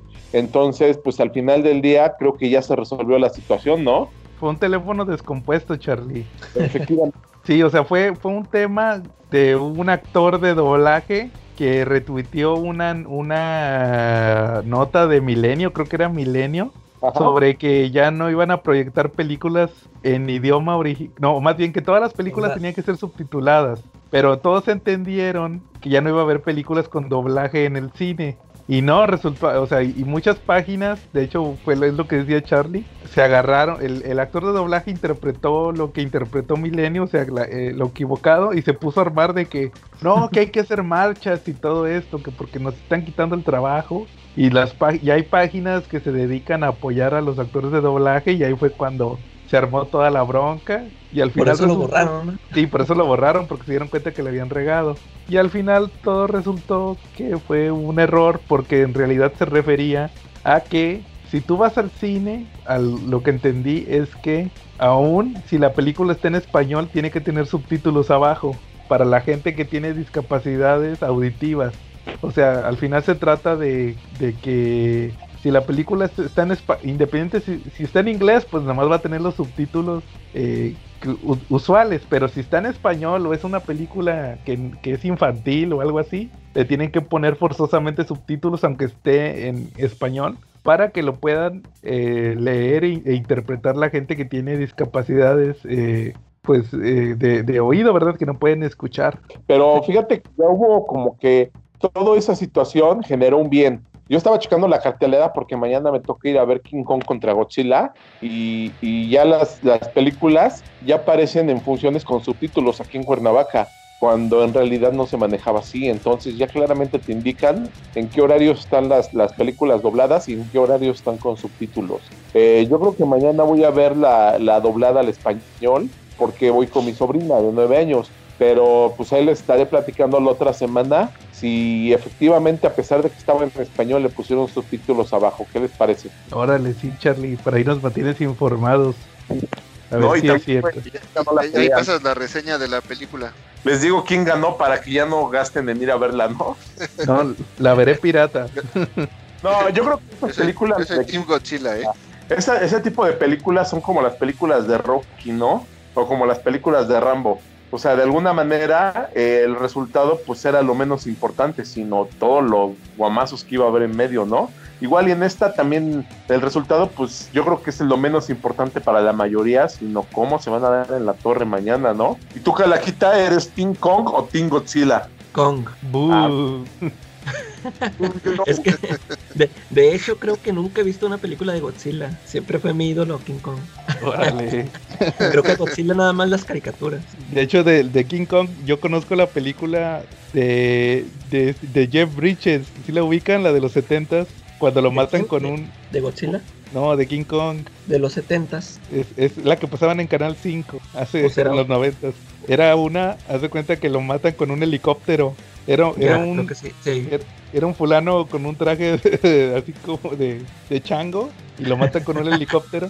Y la güera es esta Jessica Lange, la de... Ah, sí. Ah, Y ahí sale bien guapa. Se, ay, Dios mío, Ameri- ¿por qué- es la de América. Sí, ella, de American Horror Story, que Eh. sale en la de Cabo de Miedo. Eh, Y este, y yo decía, no manches, cuando estaba chavita estaba bien guapa.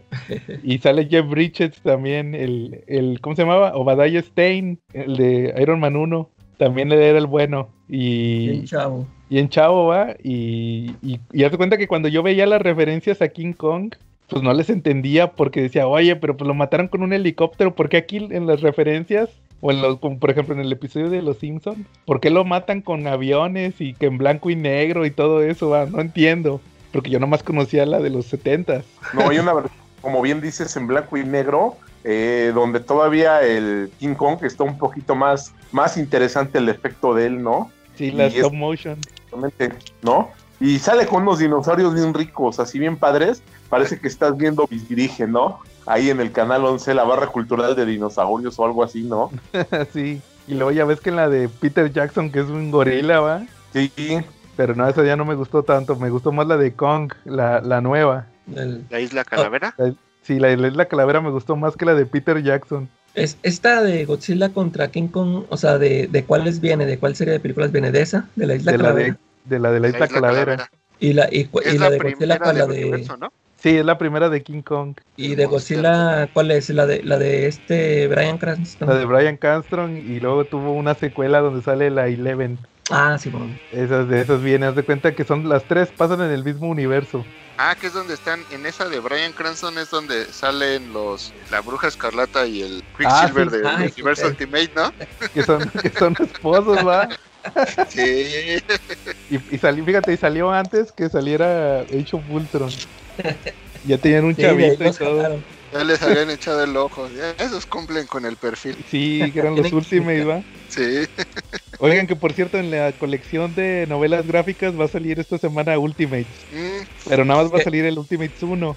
Pero, ¿y van a ser, son, se- traen de seis números o traen Sí, de seis, o sea, va a salir La primera parte, la, la primera parte de Ultimates 1 y luego más adelante la parte 2. ya. Y pero nada más el Ultimates 1, el 2 no va a salir. eh. Entonces eso sí hubiera estado chido que saliera. ¿Quién sabe? Que si más adelante lo saca Smash, porque ya lo publicó Smash hace unos años, que lo saquen en un hardcover o algo así. Estaría más chido. Bueno, muy bien. ¿Algún otro tema, Charlie? ¿O pasamos al tema principal? pues pasamos al tema principal. El tema principal, si me permiten dar la introducción, este, pues ahora hablamos, estamos de manteles largos por parte de, de algunos y por parte de otros vienen abiertamente a demostrar que, que, pues no, que, que está sobrevaluado, ¿no? Entonces, pues ahorita vamos a establecer un recorrido ahí lo más rápido y lo más ligero posible sobre la trayectoria de nuestro autor consentido del día de hoy, ¿no? Que se trata de Neil Richard Gaiman, el cual nació el 10 de noviembre de 1960 en Gran Bretaña. Eh, tuvo como influencia para, desde niño, tuvo como influencia los libros de Chesterton, de Lewis y de Tolkien. Él quería ser escritor, eh, pero luego cuando conoció a Alan Moore, al maestro Alan Moore, decidió mejor pasarse a los cómics y así en 1986, cuando conoció a Dave McKean, crean los casos violentos. Entonces estamos hablando de Neil Gaiman. A ver, empezamos con la con la parte acusadora. Calaca, ¿por qué no te gusta Neil Gaiman? A ver, no, yo, yo primero quiero preguntarte, ¿cuáles son tus obras favoritas de Gaiman? Todavía que, lo, todavía que lo ves que se aventó esta presentación, Calaca. No lo pongas contra las cuerdas tan rápido. El primer, el primer round es como de acercamiento, de, irse midiendo. Luego, luego. ¿No sintieron ahorita el meme de Homero Simpson? Que cállate, mijo, ¿no? luego, luego al uppercut. no, Charlie, fíjate que yo no lo odio. Yo, yo me tardé mucho para entrarle a su Sandman porque, o sea, simplemente no me llamaba la atención. Este, yo, ve, yo veía de que, no, pues que son este historias de fantasía y no sé qué, y pues a mí no me llamaba, ya está. Me tardé mucho para entrarle y, este, lo que he leído de Sandman, este, muy pocos, algunos números este, me gustaron. Bueno, pero de Sandman no vamos a hablar. este, otros, otros cómics que he leído de, Neil Gaiman se me han hecho interesantes. Bueno, para empezar, yo lo conocí en Spawn. Ya ves que él, él escribió el número 9 donde sale Angela. Este, ahí, lo conocí, yo ni sabía eh, que él ya era un escritor reconocido ahí. Pero pues ahí este, él este, participó y eh, al universo de Spawn ahí creando a Angela, a, Cogliostro y al Medieval Spawn. O sea, ahí, sí se aventó su jal. Y mm. eh, hizo después una miniserie de Angela también. Y, luego pues ya te digo, ya después ya empecé, seguí escuchando su nombre con esto de Sandman, pero pues yo ahí sí no lo seguí ya mucho tiempo después, este, bueno, todos esos, ese cómics que dices de Violent Cases o casi la mayoría que hizo con Dave McKean yo no lo he leído. Yo creo que he leído pues lo más este como lo comercial porque yo he leído lo que los números que hizo con Batman. Este, este cómic que hizo de Superman con Green Lantern, ese se me hace chidillo. O sea, no, es así la gran cosa, pero te entretenido, sí, sí me gustó. El, leyendo de Green Flame, ¿no? Ándale ese. Sí, este, digo, o sea, no, es una historia así que tú, que va a pasar así a la historia por ser uno de los mejores, pero está entretenido, se me hizo chido. Y, ¿qué más? Este, 1602 eh, también ahí le, sí, sí lo leí, yo me, yo me acuerdo que eh, también está entretenido, o sea, tampoco es una, una obra de arte, pero se me hizo entretenido. Y, y ahorita, perdón, ibas a, porque si no se me va a olvidar, nada más quería relacionar lo que tú mencionaste del número 9 de Spawn con Marvel 1602. No sé si se habían fijado que eh, al principio, donde siempre hay agradecimientos y toda la cosa, Neil Gaiman pone unos agradecimientos que dice para Stan Lee, Jack Kirby y Steve Ditko, con admiración infinita. Para Jonathan y Lenny, viciosos de los cómics, y por supuesto para Todd, por, por volverlo necesario. Y es ah, a raíz de, este, de la querella legal que tienen por los personajes que creó Spawn. Sí. este, se, los contextualizo bien rápido. Cuando ustedes recordarán que se funda Image con la intención de darle a los creadores de todo el crédito y las utilidades que generen de los personajes que creen. Cuando Spawn este, invita a, los monstruos este, para que trabajen en la serie, en teoría de palabras les dice que los va a tratar mejor este, que, las grandes editoriales, que para eso es IMAX. Entonces, eh, justo eh, este Gaiman crea los tres personajes que ya mencionó la calaca y ya. Este, después le deja de dar regalías y por supuesto McFarlane empieza a hacer porque aparte también crea la miniserie de Ángela que son tres números después. Y este Spawn, eh, perdón Todd McFarlane explota como a todos sus personajes este los derechos a través de desde seguir con más cómics hasta este eh, figuras. de acción y demás. Y llega un momento en que, que Gaiman le dice, oye, bueno, pues qué onda, qué pasó con, esto, ¿no?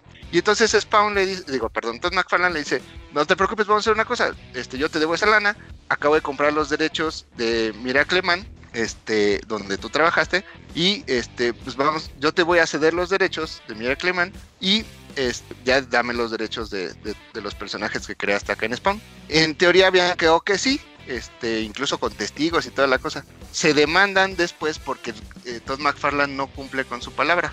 Y entonces, para poder tener lana, porque al final Todd McFarlane tiene mucho más lana que Gaiman, este, Gaiman se va con, con Marvel y les ofrece hacer esta miniserie de Marvel 1602 y crea una compañía donde todo lo, lo que le tocaría de lana se va a esa compañía para poder este, hacer frente a, los, a la bronca legal con Todd McFarlane. Por eso viene esa, e, e, esa dedicatoria, porque en teoría lo está haciendo justamente para, para chingarse a Todd. Pero esa, esa dedicatoria dices que viene dónde? ¿En el 1602? Ajá. Ah, no sabía ese dato. Yo te entendía que venía la dedicatoria. Yo te entendí que venía en el spawn. Por eso me saqué de onda. Pero no, en el 1602, no manches. Sí, no. Sí, sí me acuerdo haberla leído ahí en el de televisión. Órale. Odialo, odialo, Calaca, odia. Neil Gaiman ¿Eh? odia a Todd McFarlane. Únete al lado oscuro. No, es que este, así poniéndonos acá derecho, pues el, el McFarlane fue el que se el que se pasó de lanza. Pero tiene monitos bien bonitos. Por- porque hizo, o sea, le hizo a Gaiman lo, lo que se supone que él se estaba quejando de Marvel, ¿no? De que, que ellos allá estaban creando todo un montón de dinero con los personajes y no les tocaba nada a ellos. Y este se- le hizo la misma al Gaiman. Ujú, Sí, eso estoy de acuerdo. bueno, ahí les va mi experiencia con Neil Gaiman. Chan, chan, chan. No, no se crean. Este, no, yo no estoy a- en contra de Gaiman. Ya ven que es como chiste local que siempre le tiro a Neil Gaiman. Estoy en contra del hecho de que cierta gente se cierra a los cómics normales por el hecho de que, oh, es que ya leí Ah. Sandman, ya estoy iluminado. Estoy Sí. por en- Me ha tocado escuchar a muchos de que, ah, que tú sigues leyendo cómics y yo leo novelas gráficas. o sea que-. Sigues con los superhéroes, no, yo ya me pasé a, A Sandman, Sandman a un es tipo de literatura más, este, más sofisticada. Entonces, yo creo que ese sería mi problema, que Sandman, y sobre todo porque estaba muy hypeado, o sea, siempre ah, yo decía, pues si están cri- criticando este cómic es porque debe ser acá una obra maestra, ¿va? Y pues sí hay gente como que es aquí, que está con nosotros, que es muy fan de Sandman, creo que eh, muchas veces nos ha dicho que es su cómic favorito. Sí. Y, y pues ahora sí que eh, por las experiencias que hemos tenido con él, como lo conocemos en cierta forma, pues sabemos que él no se cierra a, otros tipos de lecturas. Ya ven que estuvimos analizando el Jupiter's Legacy, que, que por cierto vayan a escuchar nuestro episodio de Jupiter's Legacy. Y pues sabemos que, que él tiene un criterio más amplio, pero sí me ha tocado leer, sobre todo, o escuchar gente que de plano se cierra y dice, no, yo nomás leo Sandman, si no lees Sandman o no estás eh, de acuerdo con lo que digo de Sandman, entonces estás mal, ¿va? O sea, y pues más que nada ese podría ser el, el, el detalle. Yo justamente hoy acabo de terminar de leer Sandman. Ya leí los primeros 10 tomos. Ya ven que había estado haciendo unas reseñas que yo creo que también las voy a subir a la página. Donde había reseñado hasta el 5, había leído hasta el 6 y ahora esta semana me aventé el 7, 8, y 9 y 10. hoy, Ahí hice una labor titánica para acabar de leer Sandman.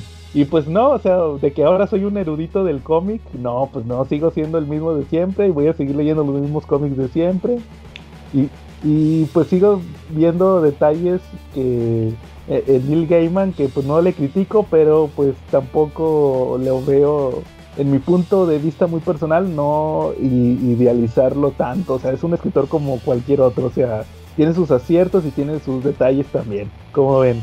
Fíjate, Sí. es que ta- también creo que muchos, eh, muchos le, me he fijado que no sé si le, si sea criticar o, o que lo mencionan de que él usa muchas ideas de Alan Moore, ¿no? En muchos Ah, yo sí, de hecho ese es uno de mis, de mis eh, ca- carrillas que le digo que se copia todo de Alan Moore. Sí, es Pero- que como son bien amigotes, este, Exactamente. se, se, se chismea, ¿no? De que, ¿sabes qué? Estoy haciendo esto. Ah, pues déjame, yo también lo utilizo. Porque de hecho, en esto del spawn, eh, Alan Moore hizo el número anterior al que hizo Gaiman. Y, y ahí este, en ese número, Alan Moore es el que, el que dice, ah, pues sabes qué, este spawn no es el único que ha existido. O sea, han existido otros, muchos spawns. Ahí los muestra en el infierno. O sea que no sé si Todd McFarlane ya lo traía en mente o, o Alan Moore fue el que se le ocurrió y ya, de ahí se agarró. Y entonces por eso yo me imagino también que Alan Moore le pasó, le dijo a, a Neil Gaiman, no, pues sabes que mi historia va a estar así, que voy a sacar más spawns. Y entonces ya Neil Gaiman dijo, ah, pues está chido, pues voy a hacer una historia acá en la época medieval y voy a hacer también a mi spawn. De hecho, Este, sí. Así Ah. esas cosillas, ¿no? de hecho, si ustedes checan el primer número de Watchmen, al principio trae unas dedicatorias y ahí dice para Neil Gaiman. También ahí lo menciona Sí, Alan porque Moore. en teoría le pidió Es que sí. también ayuda para las citas previas con la que abre los cómics, ¿no? De Sí, Watchmen. Sí. Entonces, este, sí, ya son muy cuatachos, entonces sí, pero curiosamente yo que leí casi, de hecho todavía no he leído el último tomo de Swamp Thing de Alan Moore, ahí lo tengo todavía.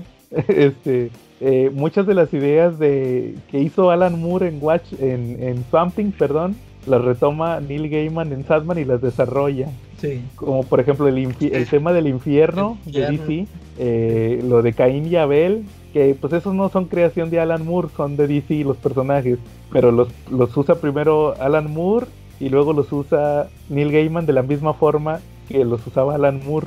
También ahí los usa, también que más, Eh, son, son varios detalles ahí que, que usa posteriormente Neil Gaiman en Sandman que se agarra así de, de trabajos anteriores de Alan Moore, pero pues como quiera, pues ahora sí que lo hace en su propia, en su propia forma, ¿verdad? Sí. Oye, yo, yo te quería preguntar qué tal está su Miracle Man. Así sin, Ah. sin spoiler, Sin spoilear, porque todavía no lo leo.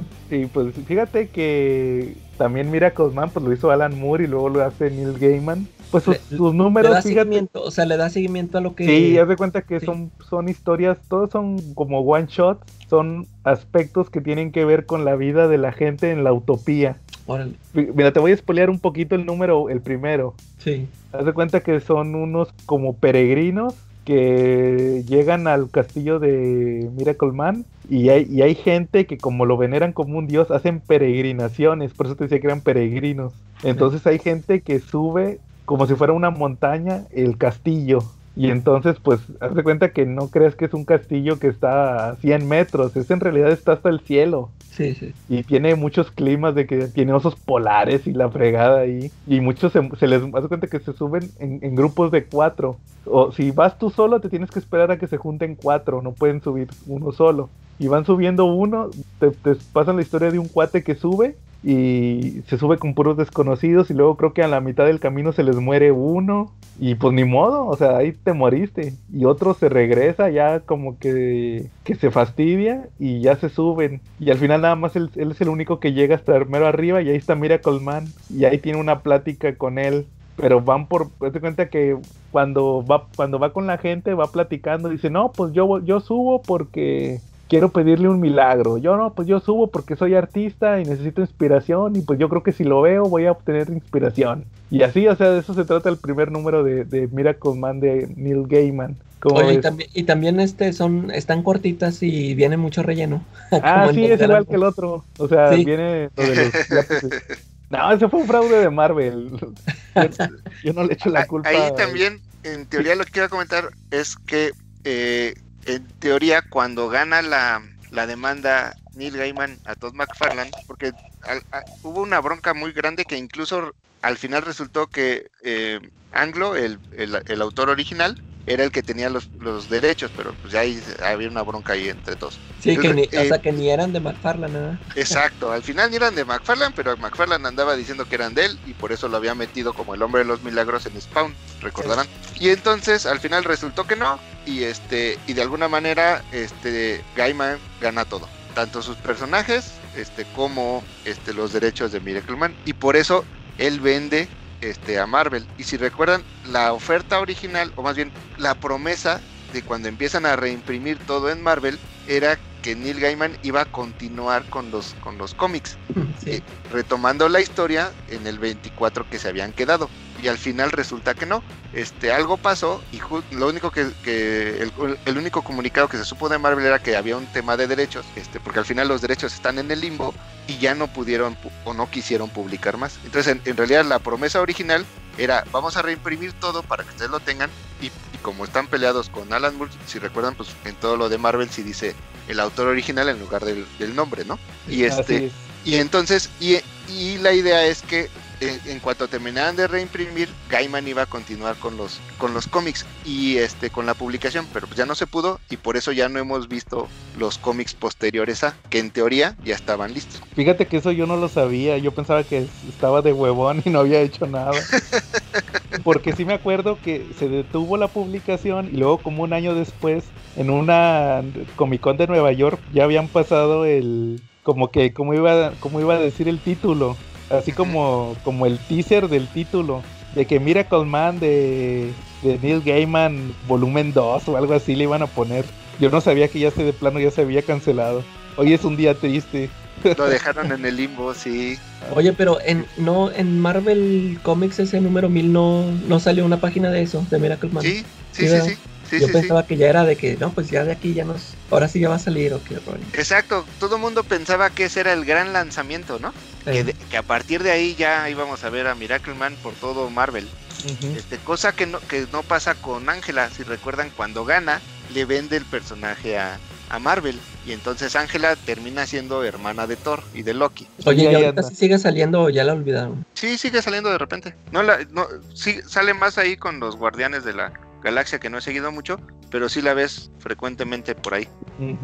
Oigan, y les traigo un chismecillo, por cierto, ahorita que mencionaste lo del autor original. Fíjense que hace unos meses se acabó el podcast de los forasteros. Y ellos hicieron el... De hecho, no lo comenté en el podcast en aquel entonces. Ellos borraron todos los episodios de YouTube. Supuestamente a, a las malas lenguas dicen que estos cuates lo hicieron para cuidarse las espaldas. Sí. Porque pues ahí anda el Ramos y pues Ramos trabaja para Marvel y que pues que no fuera a ser que un día ya ven cómo es el internet que ahorita te Que le sacan andan un. ¿eh? le escarban y te sacan un comentario de hace 10 años Sí, donde sí, sí. dijiste homosexual y te agarran de que ah eres homofóbico. Entonces dice las malas lenguas que borraron los episodios para, para eso, para que luego no los fueran a sacar de contexto y fuera a pasar algo.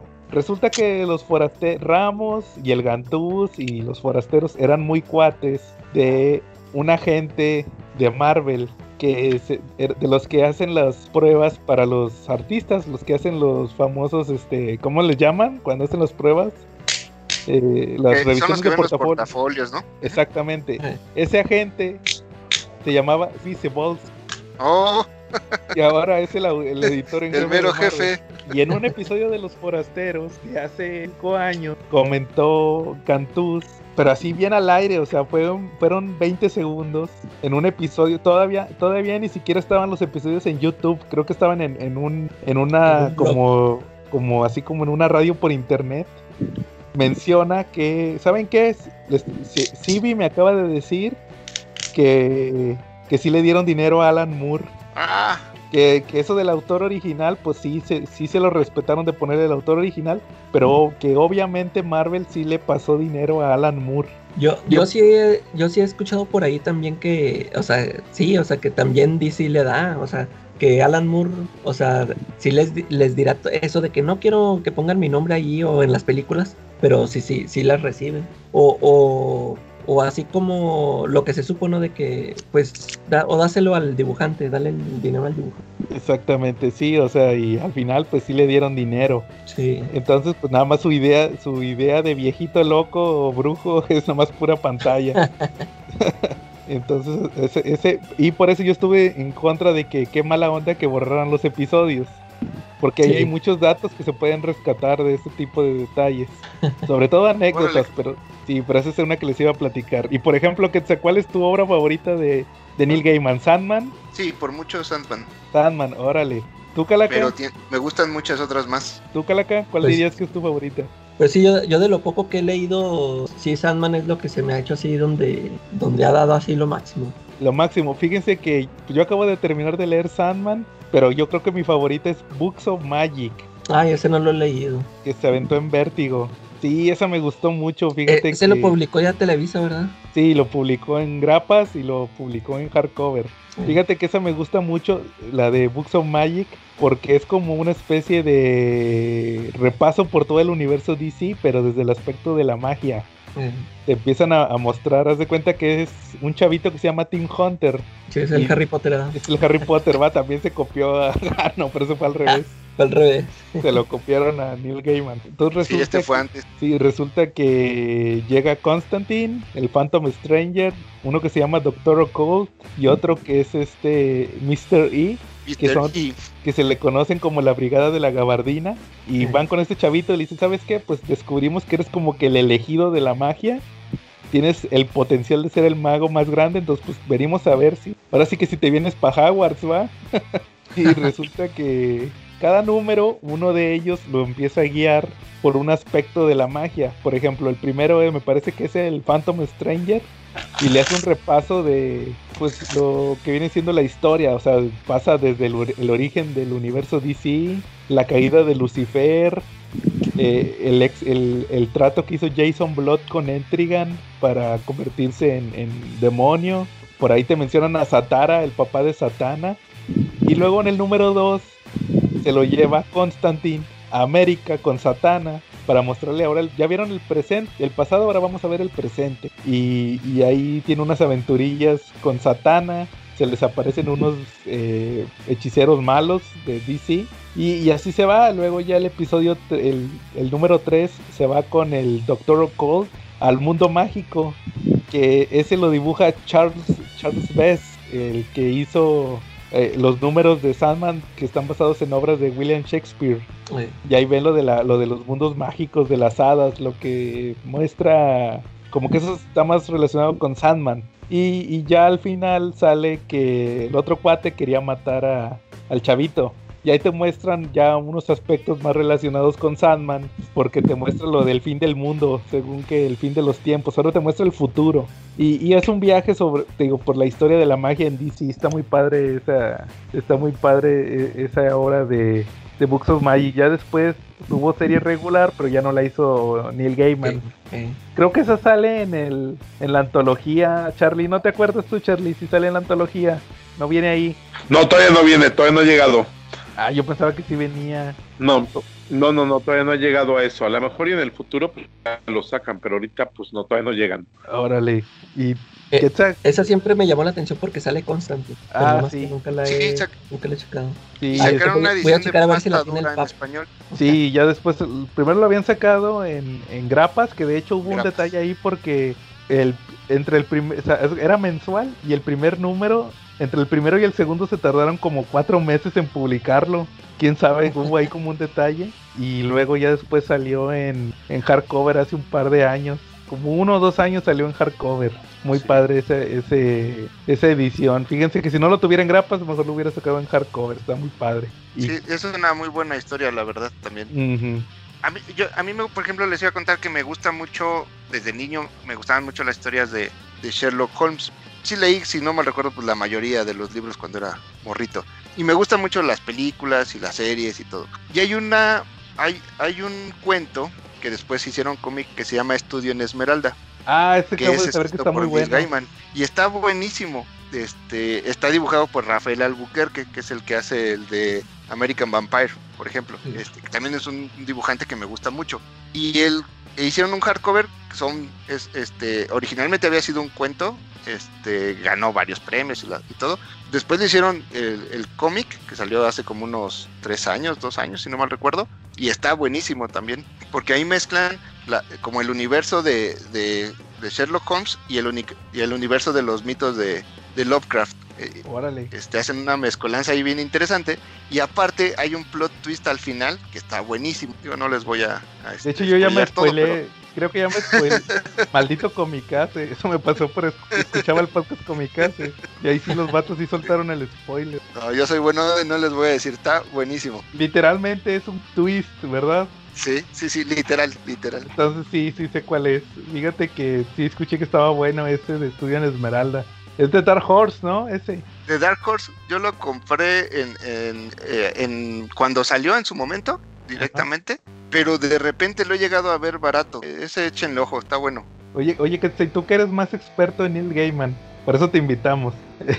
los libros, ¿tú te has aventado los libros de Neil Gaiman? Algunos, o sea, por ejemplo, leí el de Coraline, que en realidad primero vi la película, este, y luego se lo compré a mi hija y aproveché ya para leerlo y estaba muy bueno. ¿Sí vieron la película? Eh, nunca la he terminado de ver. Yo no, yo, yo no, pero mis ¿No? hijos sí. Ah, mira, está re bueno, aprovecha para verlo. Oh, sí les gustó. Es como stop Sí, sí, motion, pero- ¿no? Eh, O Sí. no, eran por computadora o algo así. Es una Pues técnica medio rara. stop motion. Eh, La que sí, y la que el, sí el vi, libro está bueno. la que sí vi fue la de Stardust, que sale mi, mi ídolo Charlie Cox, el Daredevil. Ahí sale. Sí.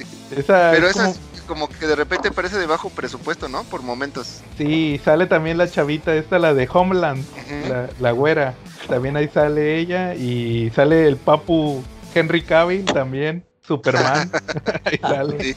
Y este, Sí. el, el Robert De Niro también sale. ¿Y quién más sale ahí? Este, Que tiene buen cast la película, digo. sale este, ¿cómo se llama? Mark Strong, el, el cine- sinestro que también fue Merlín en las de Kingsman, el pelón.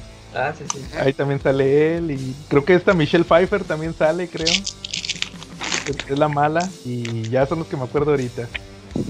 Esta sí la vi. Y otro libro muy bueno que también hicieron serie, bueno, hay dos series en Amazon, en Amazon Prime. El, la que más me gusta y que no he visto con, la segunda temporada, nada más vi la primera, que está en mis pendientes, es la de American Goods. Ah, yo también nada más vi la primera temporada. Y está buena. Y el Sí. libro está muy bueno. Este, ahí también la segunda temporada, este, que ya sal, ya salió hace creo como unas tres semanas, un mes.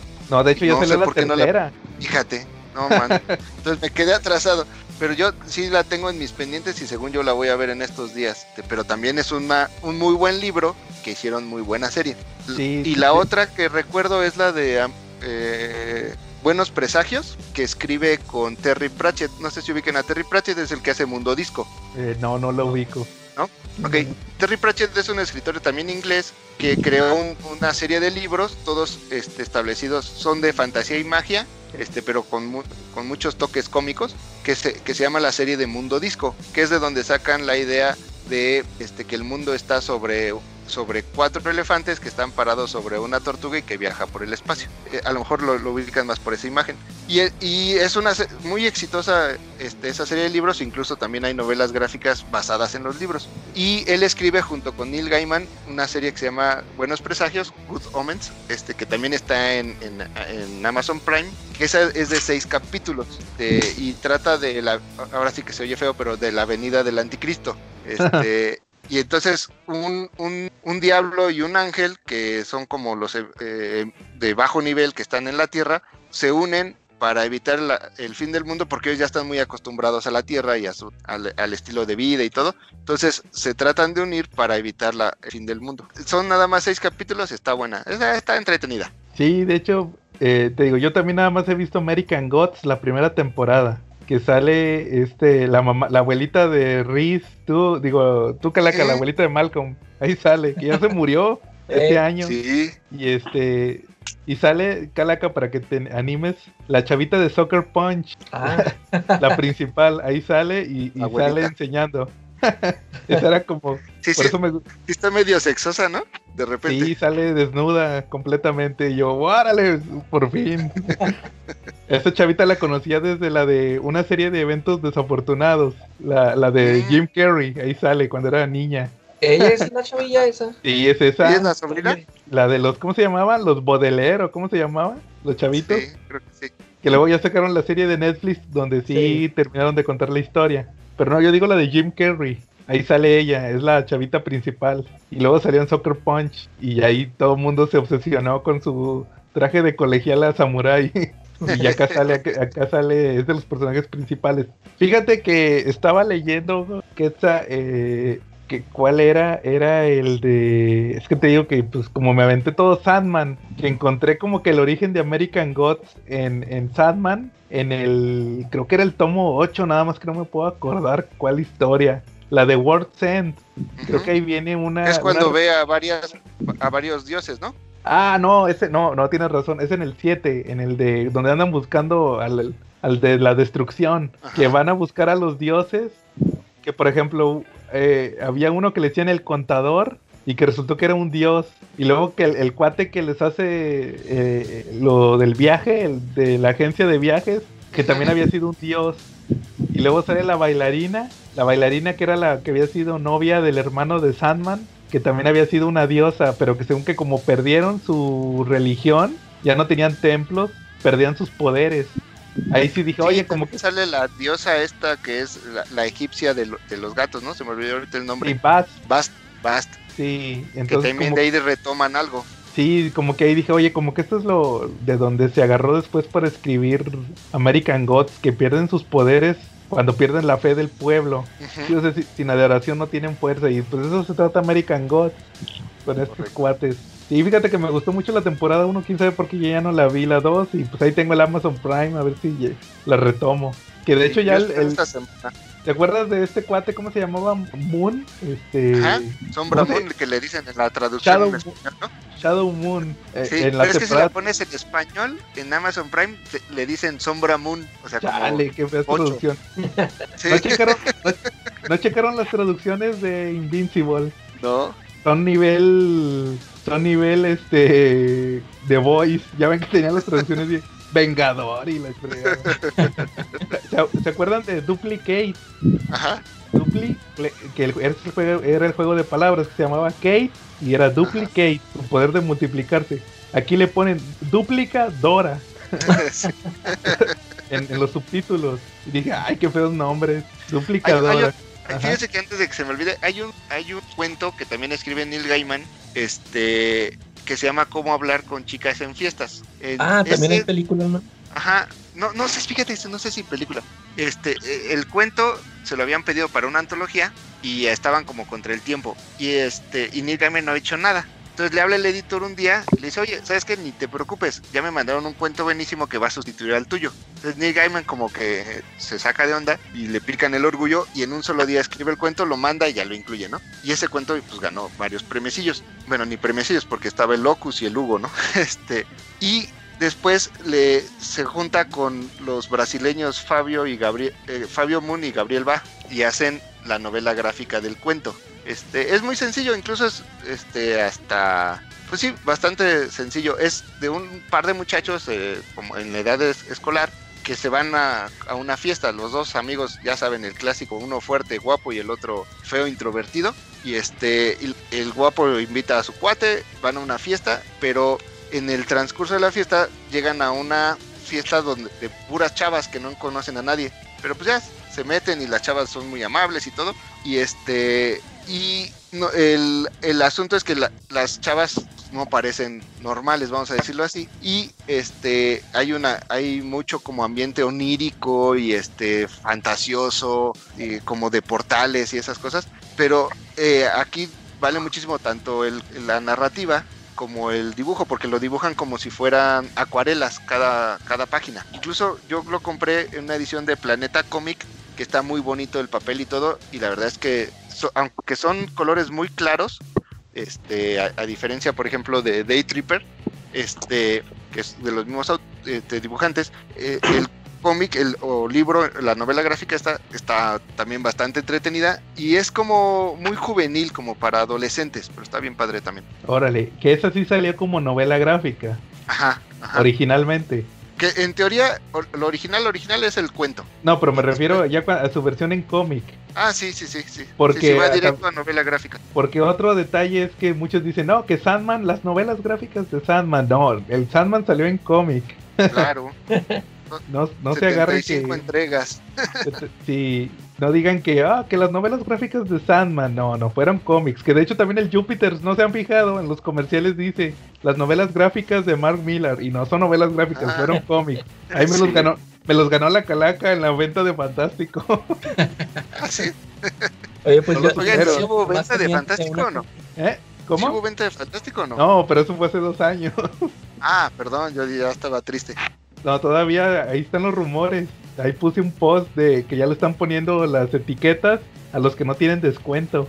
Oye, pero si se las están poniendo apenas o, o ya se las habían puesto y, y siempre no se hizo. No, porque ese que ese que le tomé foto era el Walking Dead de hace como dos semanas. de- ese de Walking Dead que le tomé la foto era de, Ah, era de las reimpresiones de los de, las- de los deluxe. Era como de, de- salió como en enero, Eh, enero, finales de enero, principios de febrero. O sea, tiene como un mes. Entonces yo digo que, que no, son... No, aparte ya había ido varias veces y, todavía no los tenían, ya los había visto. pues, a Entonces ver, no. A ver si anuncian algo. Sí. A, a ver, otra duda. De una vez a lo que vine, este. ¿Qué le entendieron al final del paladín encapotado? o alias el Cape Crusader. Es que es una historia fuera de continuidad, ¿no? Ajá. Y, y es este, sí, o sea, te muestra de que cuando eso de que, o sea, sí se murió y ya van todos allá a rendirle, a, a recordarle y todo. Y todo, es que como que lo hizo como, como un cuento. pues, De hecho, ya ves que él se, se acaba así como un cuento de que buenas noches Baticueva y buenas noches que Joker y Capitán Gordon y todo eso. Y como, como que es el ciclo de la vida, ¿no? Que, o sea, tú mueres y pero nace otro. Siempre que se va alguien, na- na- ahí eh, se empieza otra vida. O sea, Sí. sí, o sea, no, no, no, no tenía que ver así con la historia de Morrison, no de nada de eso, sino como fue nada más así una historia así, este, fuera de la. Yo, enten- yo entendí eso, que, que era como una idea. Que Bat, viendo a Batman como una idea, por eso moría de diferentes formas. Que siempre que moría uno, te- eh, era como una especie de como de crisis o el mensaje metatextual de que el personaje se actualiza. Siempre nace otro. eh, Entonces por eso lo podían matar y todos decían, no, pues que yo lo maté, no, yo lo maté, pero es que siempre renacía, o sea, se reboteaba el universo o algo así. Es muy metatextual esa historia de, de whatever También es como la proyección, ¿no? De cada, de cada antagonista tiene una proyección difer- diferente, por eso según ellos cada quien lo mata, ¿no? Al final. O sea, ellos Sí. son el, el, el que, el que triunfa sobre los demás este, desde su perspectiva porque es mejor, ¿no? Y lo va contando. Este, es, siento yo como una especie de homenaje a las diferentes épocas y antagonistas de Batman también, ¿no? Sí, o sea, también te digo, es que es muy metatextual, se refiere a las, a las eras, pero también hace, menciona las crisis, a los reboots, al que entre nuevos dibujantes, nuevos escritores, todo eso, como que esa es la idea que se da al final, que siempre muere y revive que, y, que o sea que es como un, ciclo sin fin o algo así da a entender en ese del Cape Crusader está bien raro. Y de ahí ah, yo creo que es una de las viñetas más descontextualizadas el este el Gordon Joker no es, Alfred no eh, eh, ah, perdón Alfred. Joker este que es este que lo ves en todos lados en memes y, en, de repente hasta en ciertas discusiones donde lo ponen como si fuera algo canónico, ¿no? Sí, como que, que moja pantalones, ¿no? sí. Ese, sí es la perfecta eh, eh, representación del término que yo uso de apantalla pendejos. que no saben, que no saben el, no saben el contexto y se agarran, ¡oh, qué chido cómic! Miren lo que se reveló. Sí, Y luego pues es el Andy Kubert, va, está bien, está bien chido el dibujo. Sí, se rifa con todos los, los estilos de dibujo. Sí, ya ves que se va a aventar ahorita un, otra serie de Batman, ¿no? El Dark Detective. ¿O cómo se llama? No, ya le cambiaron, detective nada más, creo. Batman, sí, sí cierto, detective. Y, dibuja bien chidos los personajes y luego pues se avienta eso, pues todo el mundo se fue con la finta, ¿va? De que, ah, ¿qué pasó ahí con el Y por eso, te, por eso les digo que es como que también una idea de cómo ven cada villano o cada personaje, ve, ve a Batman desde una perspectiva diferente también, ¿no? Sí. Sí, todo eso tiene que ver. Oigan, y por ejemplo, también han visto las apariciones de Gaiman en otros medios. Ah, yo, yo, lo conozco cuando salió en Big Bang Theory. Sí. Ah, sí. sale que, Está en la tienda de cómics, ¿no? Sí, que, que la tienda de cómics se vuelve bien famosa porque él la tuiteó y dicen, oye, pero ¿cuándo vino Neil Gaiman? Y sale que ahí estaban discutiendo creo que sobre el metal más poderoso de Marvel y, y les dice, oigan, pero también está el Uru, el del martillo de Thor y le dicen, tú no te metas, y se dieron cuenta que era él y vuelve a salir más adelante donde se burla del Marvel 1602 con Sheldon. Sheldon le, le pendejea al cómic. y, y, vuelve a salir en Los Simpson, que era el que yo les decía que siempre me burlo de Neil Gaiman. Es un episodio de Los Simpson donde Bart y Lisa se ponen a escribir un libro infantil. Querían escribir un libro tipo Harry Potter. Entonces juntan un grupo de la gente de Springfield. Está la, tía, la tía Patty o Selma, no me acuerdo cuál de las dos. Y el profesor Skinner, Moe, este, ¿quién más estaba? Creo que Willy. O sea, están los, los que son los escritores más perros. Ah, también el vato de las historietas, creo que también ahí está que son los lectores y escritores más perros de Springfield. Y se ponen a escribir un, un libro de como infantil. Al final es como que de una escuela de troles de troles en, debajo de un puente, así, algo así bien raro. Y resulta que venden el libro, pero luego se arrepienten porque le iban a hacer unos cambios al libro. Como que se arrepintieron de haberse vendido. Y hacen así como una operación para recuperar la USB porque entregaron el libro en una USB. Y al final el, el Neil Gaiman les estaba dando consejos de cómo escribir el libro y al final ya según que recuperan la USB, ya bien orgullosos va, que porque publicaron su libro y, les dan una copia, lo abre la Lisa y se da cuenta que atrás donde en los libros usualmente donde ponen la biografía del autor decía Neil Gaiman. Y, sale que el vato el vato está en la playa y dice ah nadie sospechó que había una tercera USB según porque el plan era cambiar la USB verdadera por una falsa. Y dice el cuate nadie sospechó que hubo una tercera USB dice Así he vivido toda mi vida. Nadie sabe mi gran secreto. Yo ni siquiera sé leer. y, se, burla el vato, ¿ah? Y, según que eso, eso hacía de que el vato se plagiaba todo, ¿ah? Y, y así se acaba el episodio. Y obviamente en inglés la voz la hizo Neil Gaiman. Igual que Alan Moore. Cuando, cuando Alan Moore salió en Los Simpsons, también le era él en inglés. No crean que era inventado. Entonces está chido que cuando salió Alan Moore hizo el chiste de los Watchmen Babies. Qué malditas corporaciones.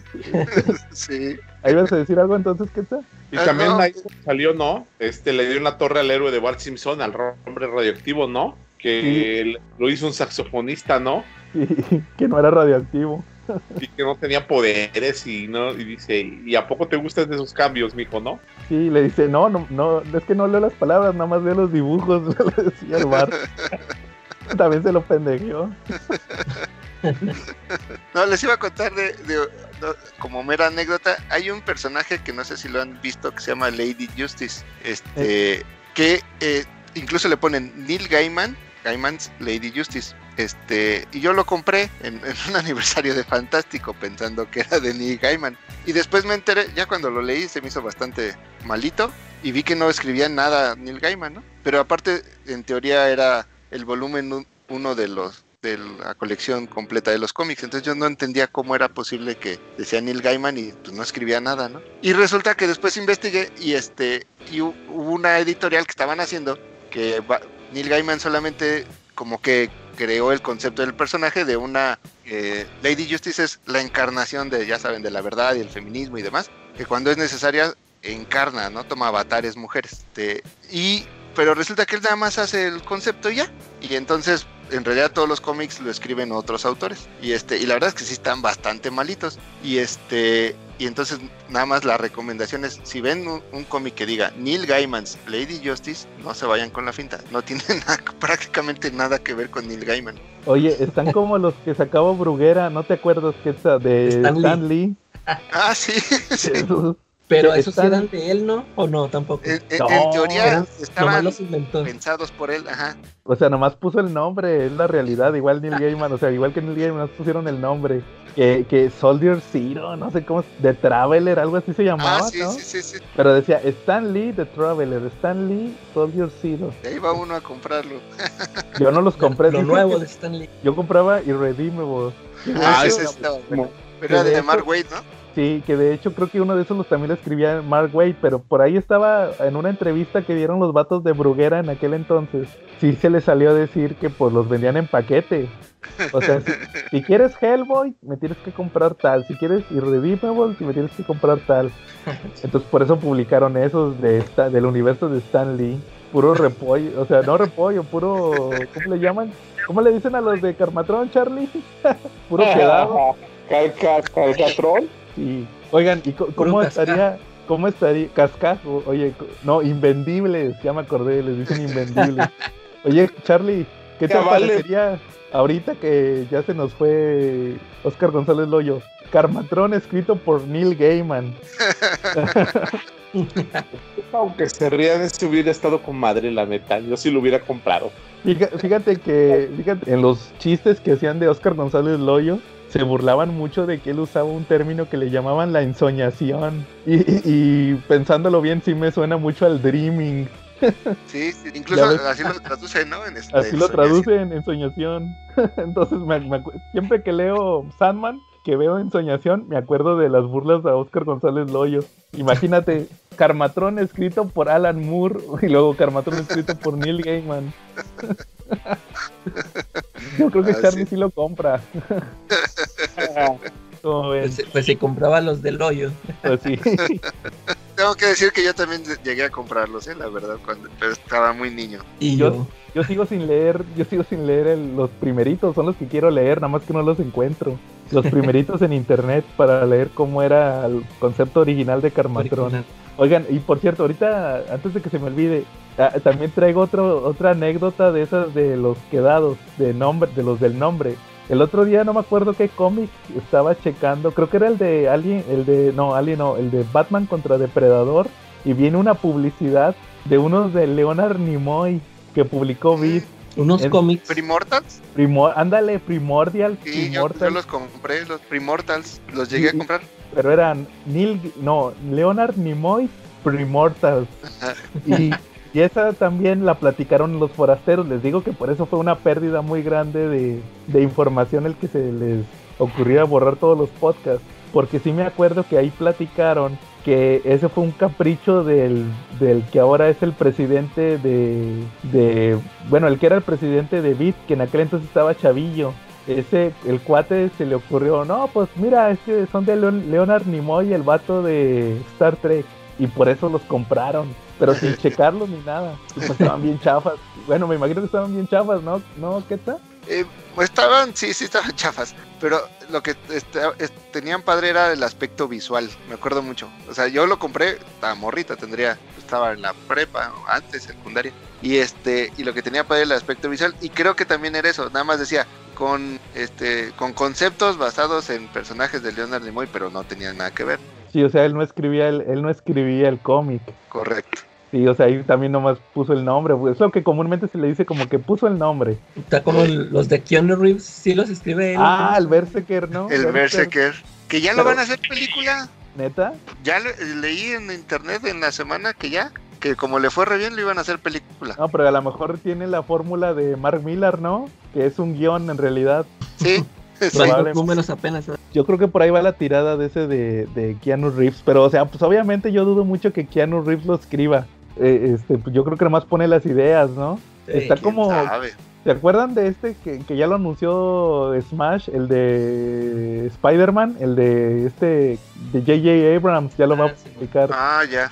Que con el Mal- hijo. ¿eh? malito, ¿eh? Malito. Ah, Eh, sí, y ahí tú- también aplica el este el de nada más prestó el nombre porque en realidad el que escribe todo es el hijo. Sí. Y quién sabe si lo haya escrito el hijo, pero es que es un chavito, ¿no? Un cha- Sí. niño. No sé si sea un niño o un adolescente ya grande o un... Según yo, un adolescente grandecito, pero pero originalmente te lo habían vendido como que era el cómic de J.J. Abrams, ¿no? Sí, después dice, no, bueno, es el del hijo. No, sí, que sí está bien malito, ¿ah? O sea, no, a mí no me gustó. No, a mí tampoco. Empezó bien, pero ya al final se me hizo medio malo.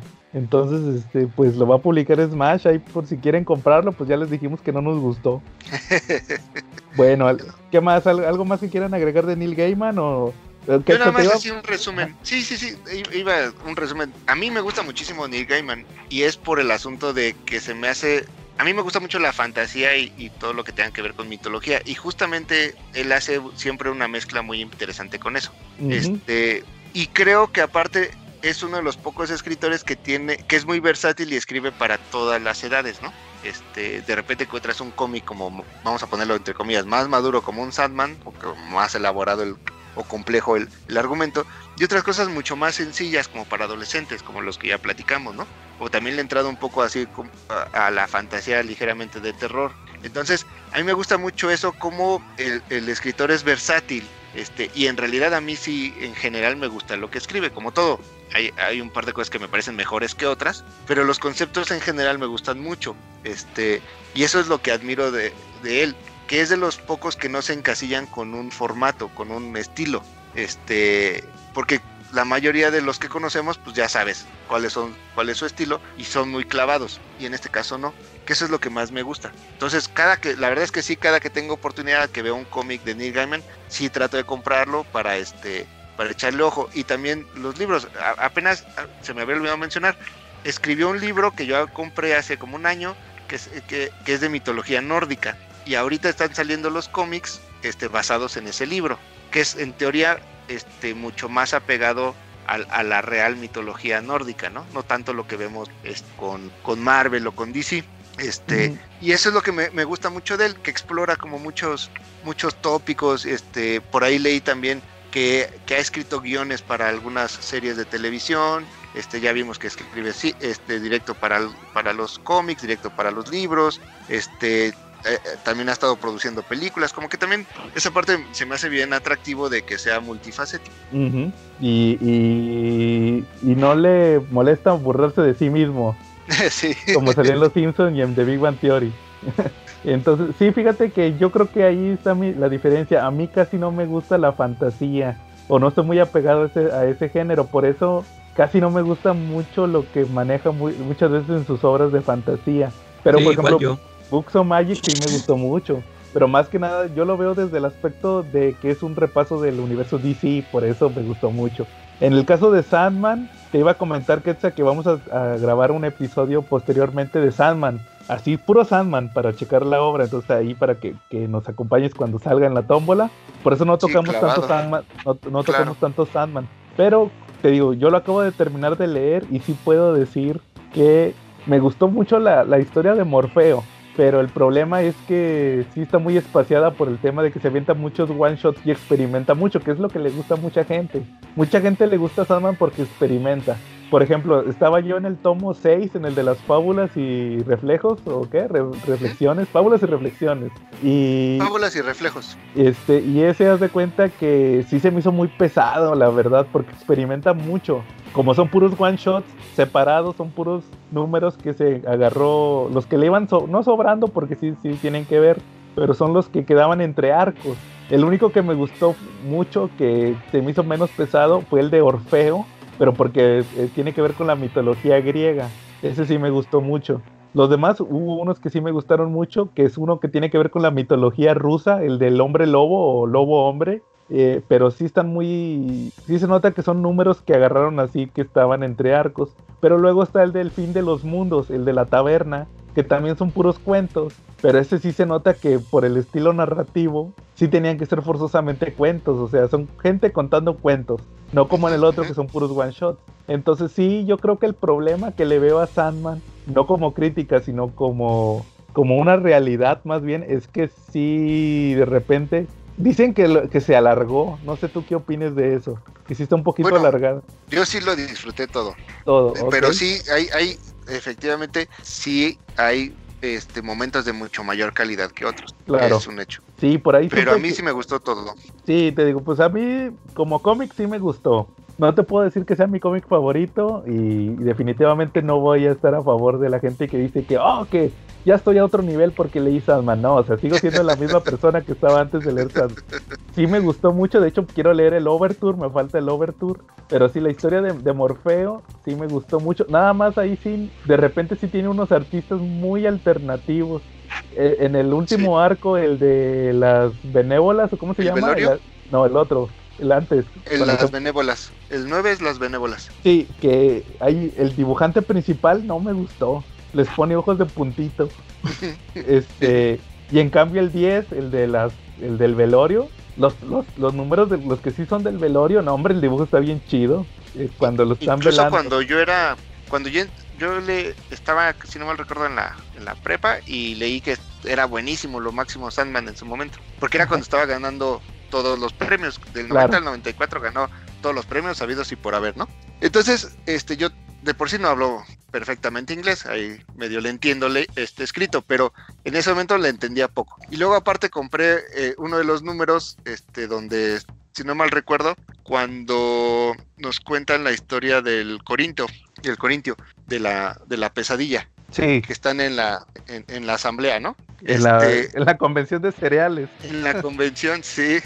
y entonces, este, en su momento que yo estaba acostumbrado, este, o estaba muy influenciado por, por los dibujos de Image o de Marvel, este, X-Men, etcétera, yo lo veía y se me hacía hasta feo, ¿no? En su momento. Entonces ya dejé de comprarlo, compré ese y se me olvidó, se me hizo mal, malo, no le entendía, no me gustó el dibujo.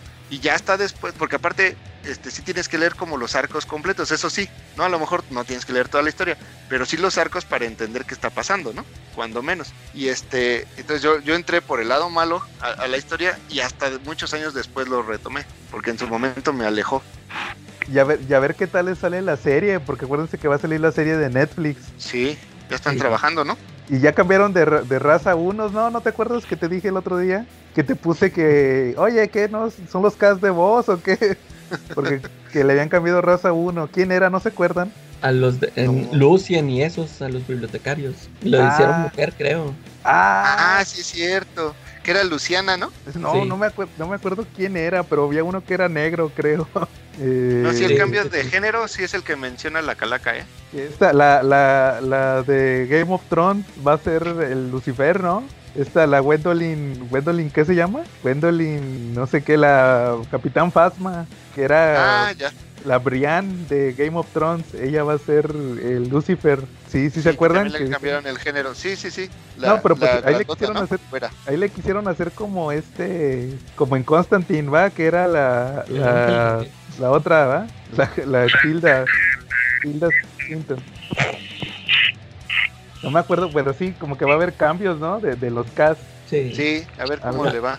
¿Y creen que sí le llegue al cómic o, o qué opinan? ¿Quién sabe? Yo, yo, fíjate que yo tengo mis reservas hasta también con el Jupiter's Legacy. Ah, sí, ese yo también. Porque la adaptación de Lock and Key, o es, que, o es que también depende de la obra, porque a mí Lock and Key, por ejemplo, a mí me gustó mucho el cómic, Y, y vi la serie y, o sea, y no me parece que está mal hecha la serie, sino que, o sea, trae uno el antecedente y lo está comparando nada más, ¿no? Con la obra original. Y, no, y sí, o sea, hubo algo así que yo dije, no, como que sí le faltó.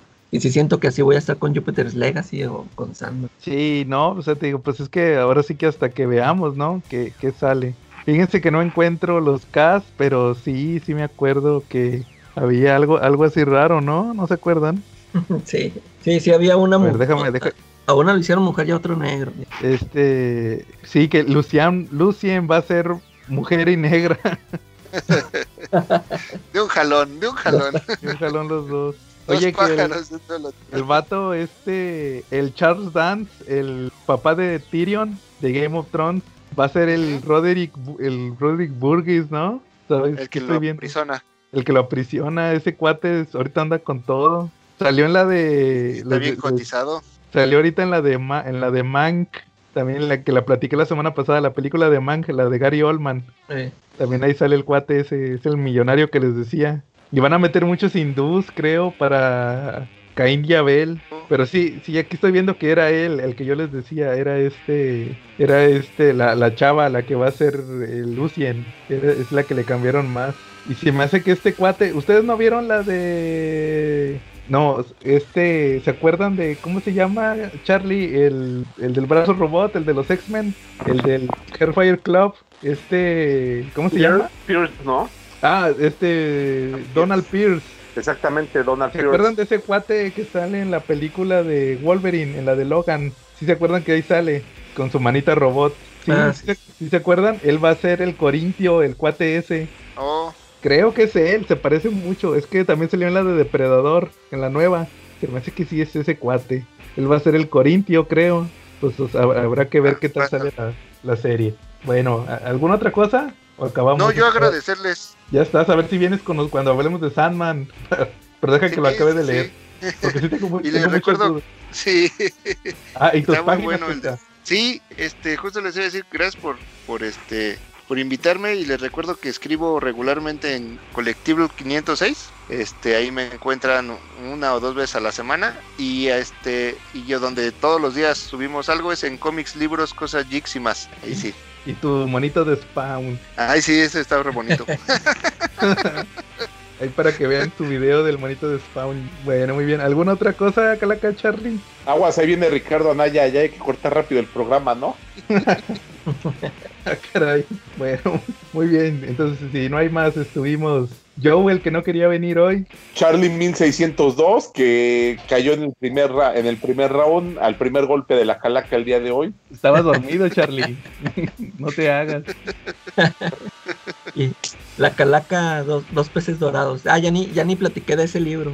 que no leyó. Ah, Que ¿Es, es de Neil no, Gaiman? no. Sí. Órale. ¿Y está bueno? Eh, ah, es- bueno, es, es un libro infantil. Ah, Haz de cuenta que a mí me lo habían recomendado. Se llama Cambié a mi papá por dos peces dorados. Ah, Me- a mí me lo recomendaron y porque me dijeron, no, que este, si lo lees, que te va a llegar, que si, si eres papá, te va a llegar acá con todo. Y pues, na- o sea, está, está bueno, pero no, no, no así tan, tan acá. ¿No te, hizo- ¿No te hizo chillar como el cómic del globo? Ándale, de Locan no. King? No, Ah, no, no, no, es la escala, la escala que usamos aquí para medirlo es el globo. el de Open Oigan que- que- Ajá. No, nada más iba a decir que ah, cuando la calaca me dijo que yo no, no, te- no había leído ese libro, este, viendo la portada del libro es la misma imagen que utilizan para un para un disco, para el primer disco de Counting Crows. Eh, Este, es exactamente la misma imagen. Digo nada más como mera, mera anécdota. Ese Sí. disco sí lo tenemos acá en la casa. Órale. Oigan, y por- espérense, alto. Acabo de mencionar a Locan Key y el, y el crossover. ¿Qué onda? Ah, No, sí. entonces sí es huevón, ese Neil, Neil Gaiman. Sí, no, pero lo iba a escribir Joe Hill. Ah, ya se le está pegando lo huevón de, de, de, de- de Neil Gaiman. No salían, fe- según salía en febrero, ya estamos en marzo. Hasta compré el número cero ese que no sirvió para Que no nada. salió nada. Era el, el, el número uno de Sandman y el del globo. Otra vez para Yo, a chillar. mí me tocó este pagarlo por ya es que existe el sistema de pago por anticipado en Fantástico. Ajá. Y ese lo compré justo, eh, bueno, lo pagué al mismo tiempo que pagué el de... Ay, este de las tortugas, el de... mm, Last Running. The Last Running, ajá, el número uno. Pues ya, ya va a salir el 3 de The Last Running y todavía no sale este. Mm, no, yo, lo, yo, lo, yo me suscribí al cero. Y cuando lo recogí que vi que, ay, es el uno, el, el uno y el del globo. Chin. Pero Y- bueno, pues ya que. Bueno, muy bien. Y, lo habían anunciado que era nueva historia. Sí, y al final, y luego el Joe Hill bien emocionado en el, en el, ¿cómo se llama? En la serie esta de, la miniserie última de Locan Key, la que se aventó. Casi todos eran, oh, casi casi de, si le quieren entender, váyanse a leer el crossover con Sandman, que todavía no publico. Yo, "Chin, este me está vendiendo, ya se vendió, Joe Hill se vendió. Bueno, muy bien, ahora sí, vámonos, vámonos, ahí nos vemos.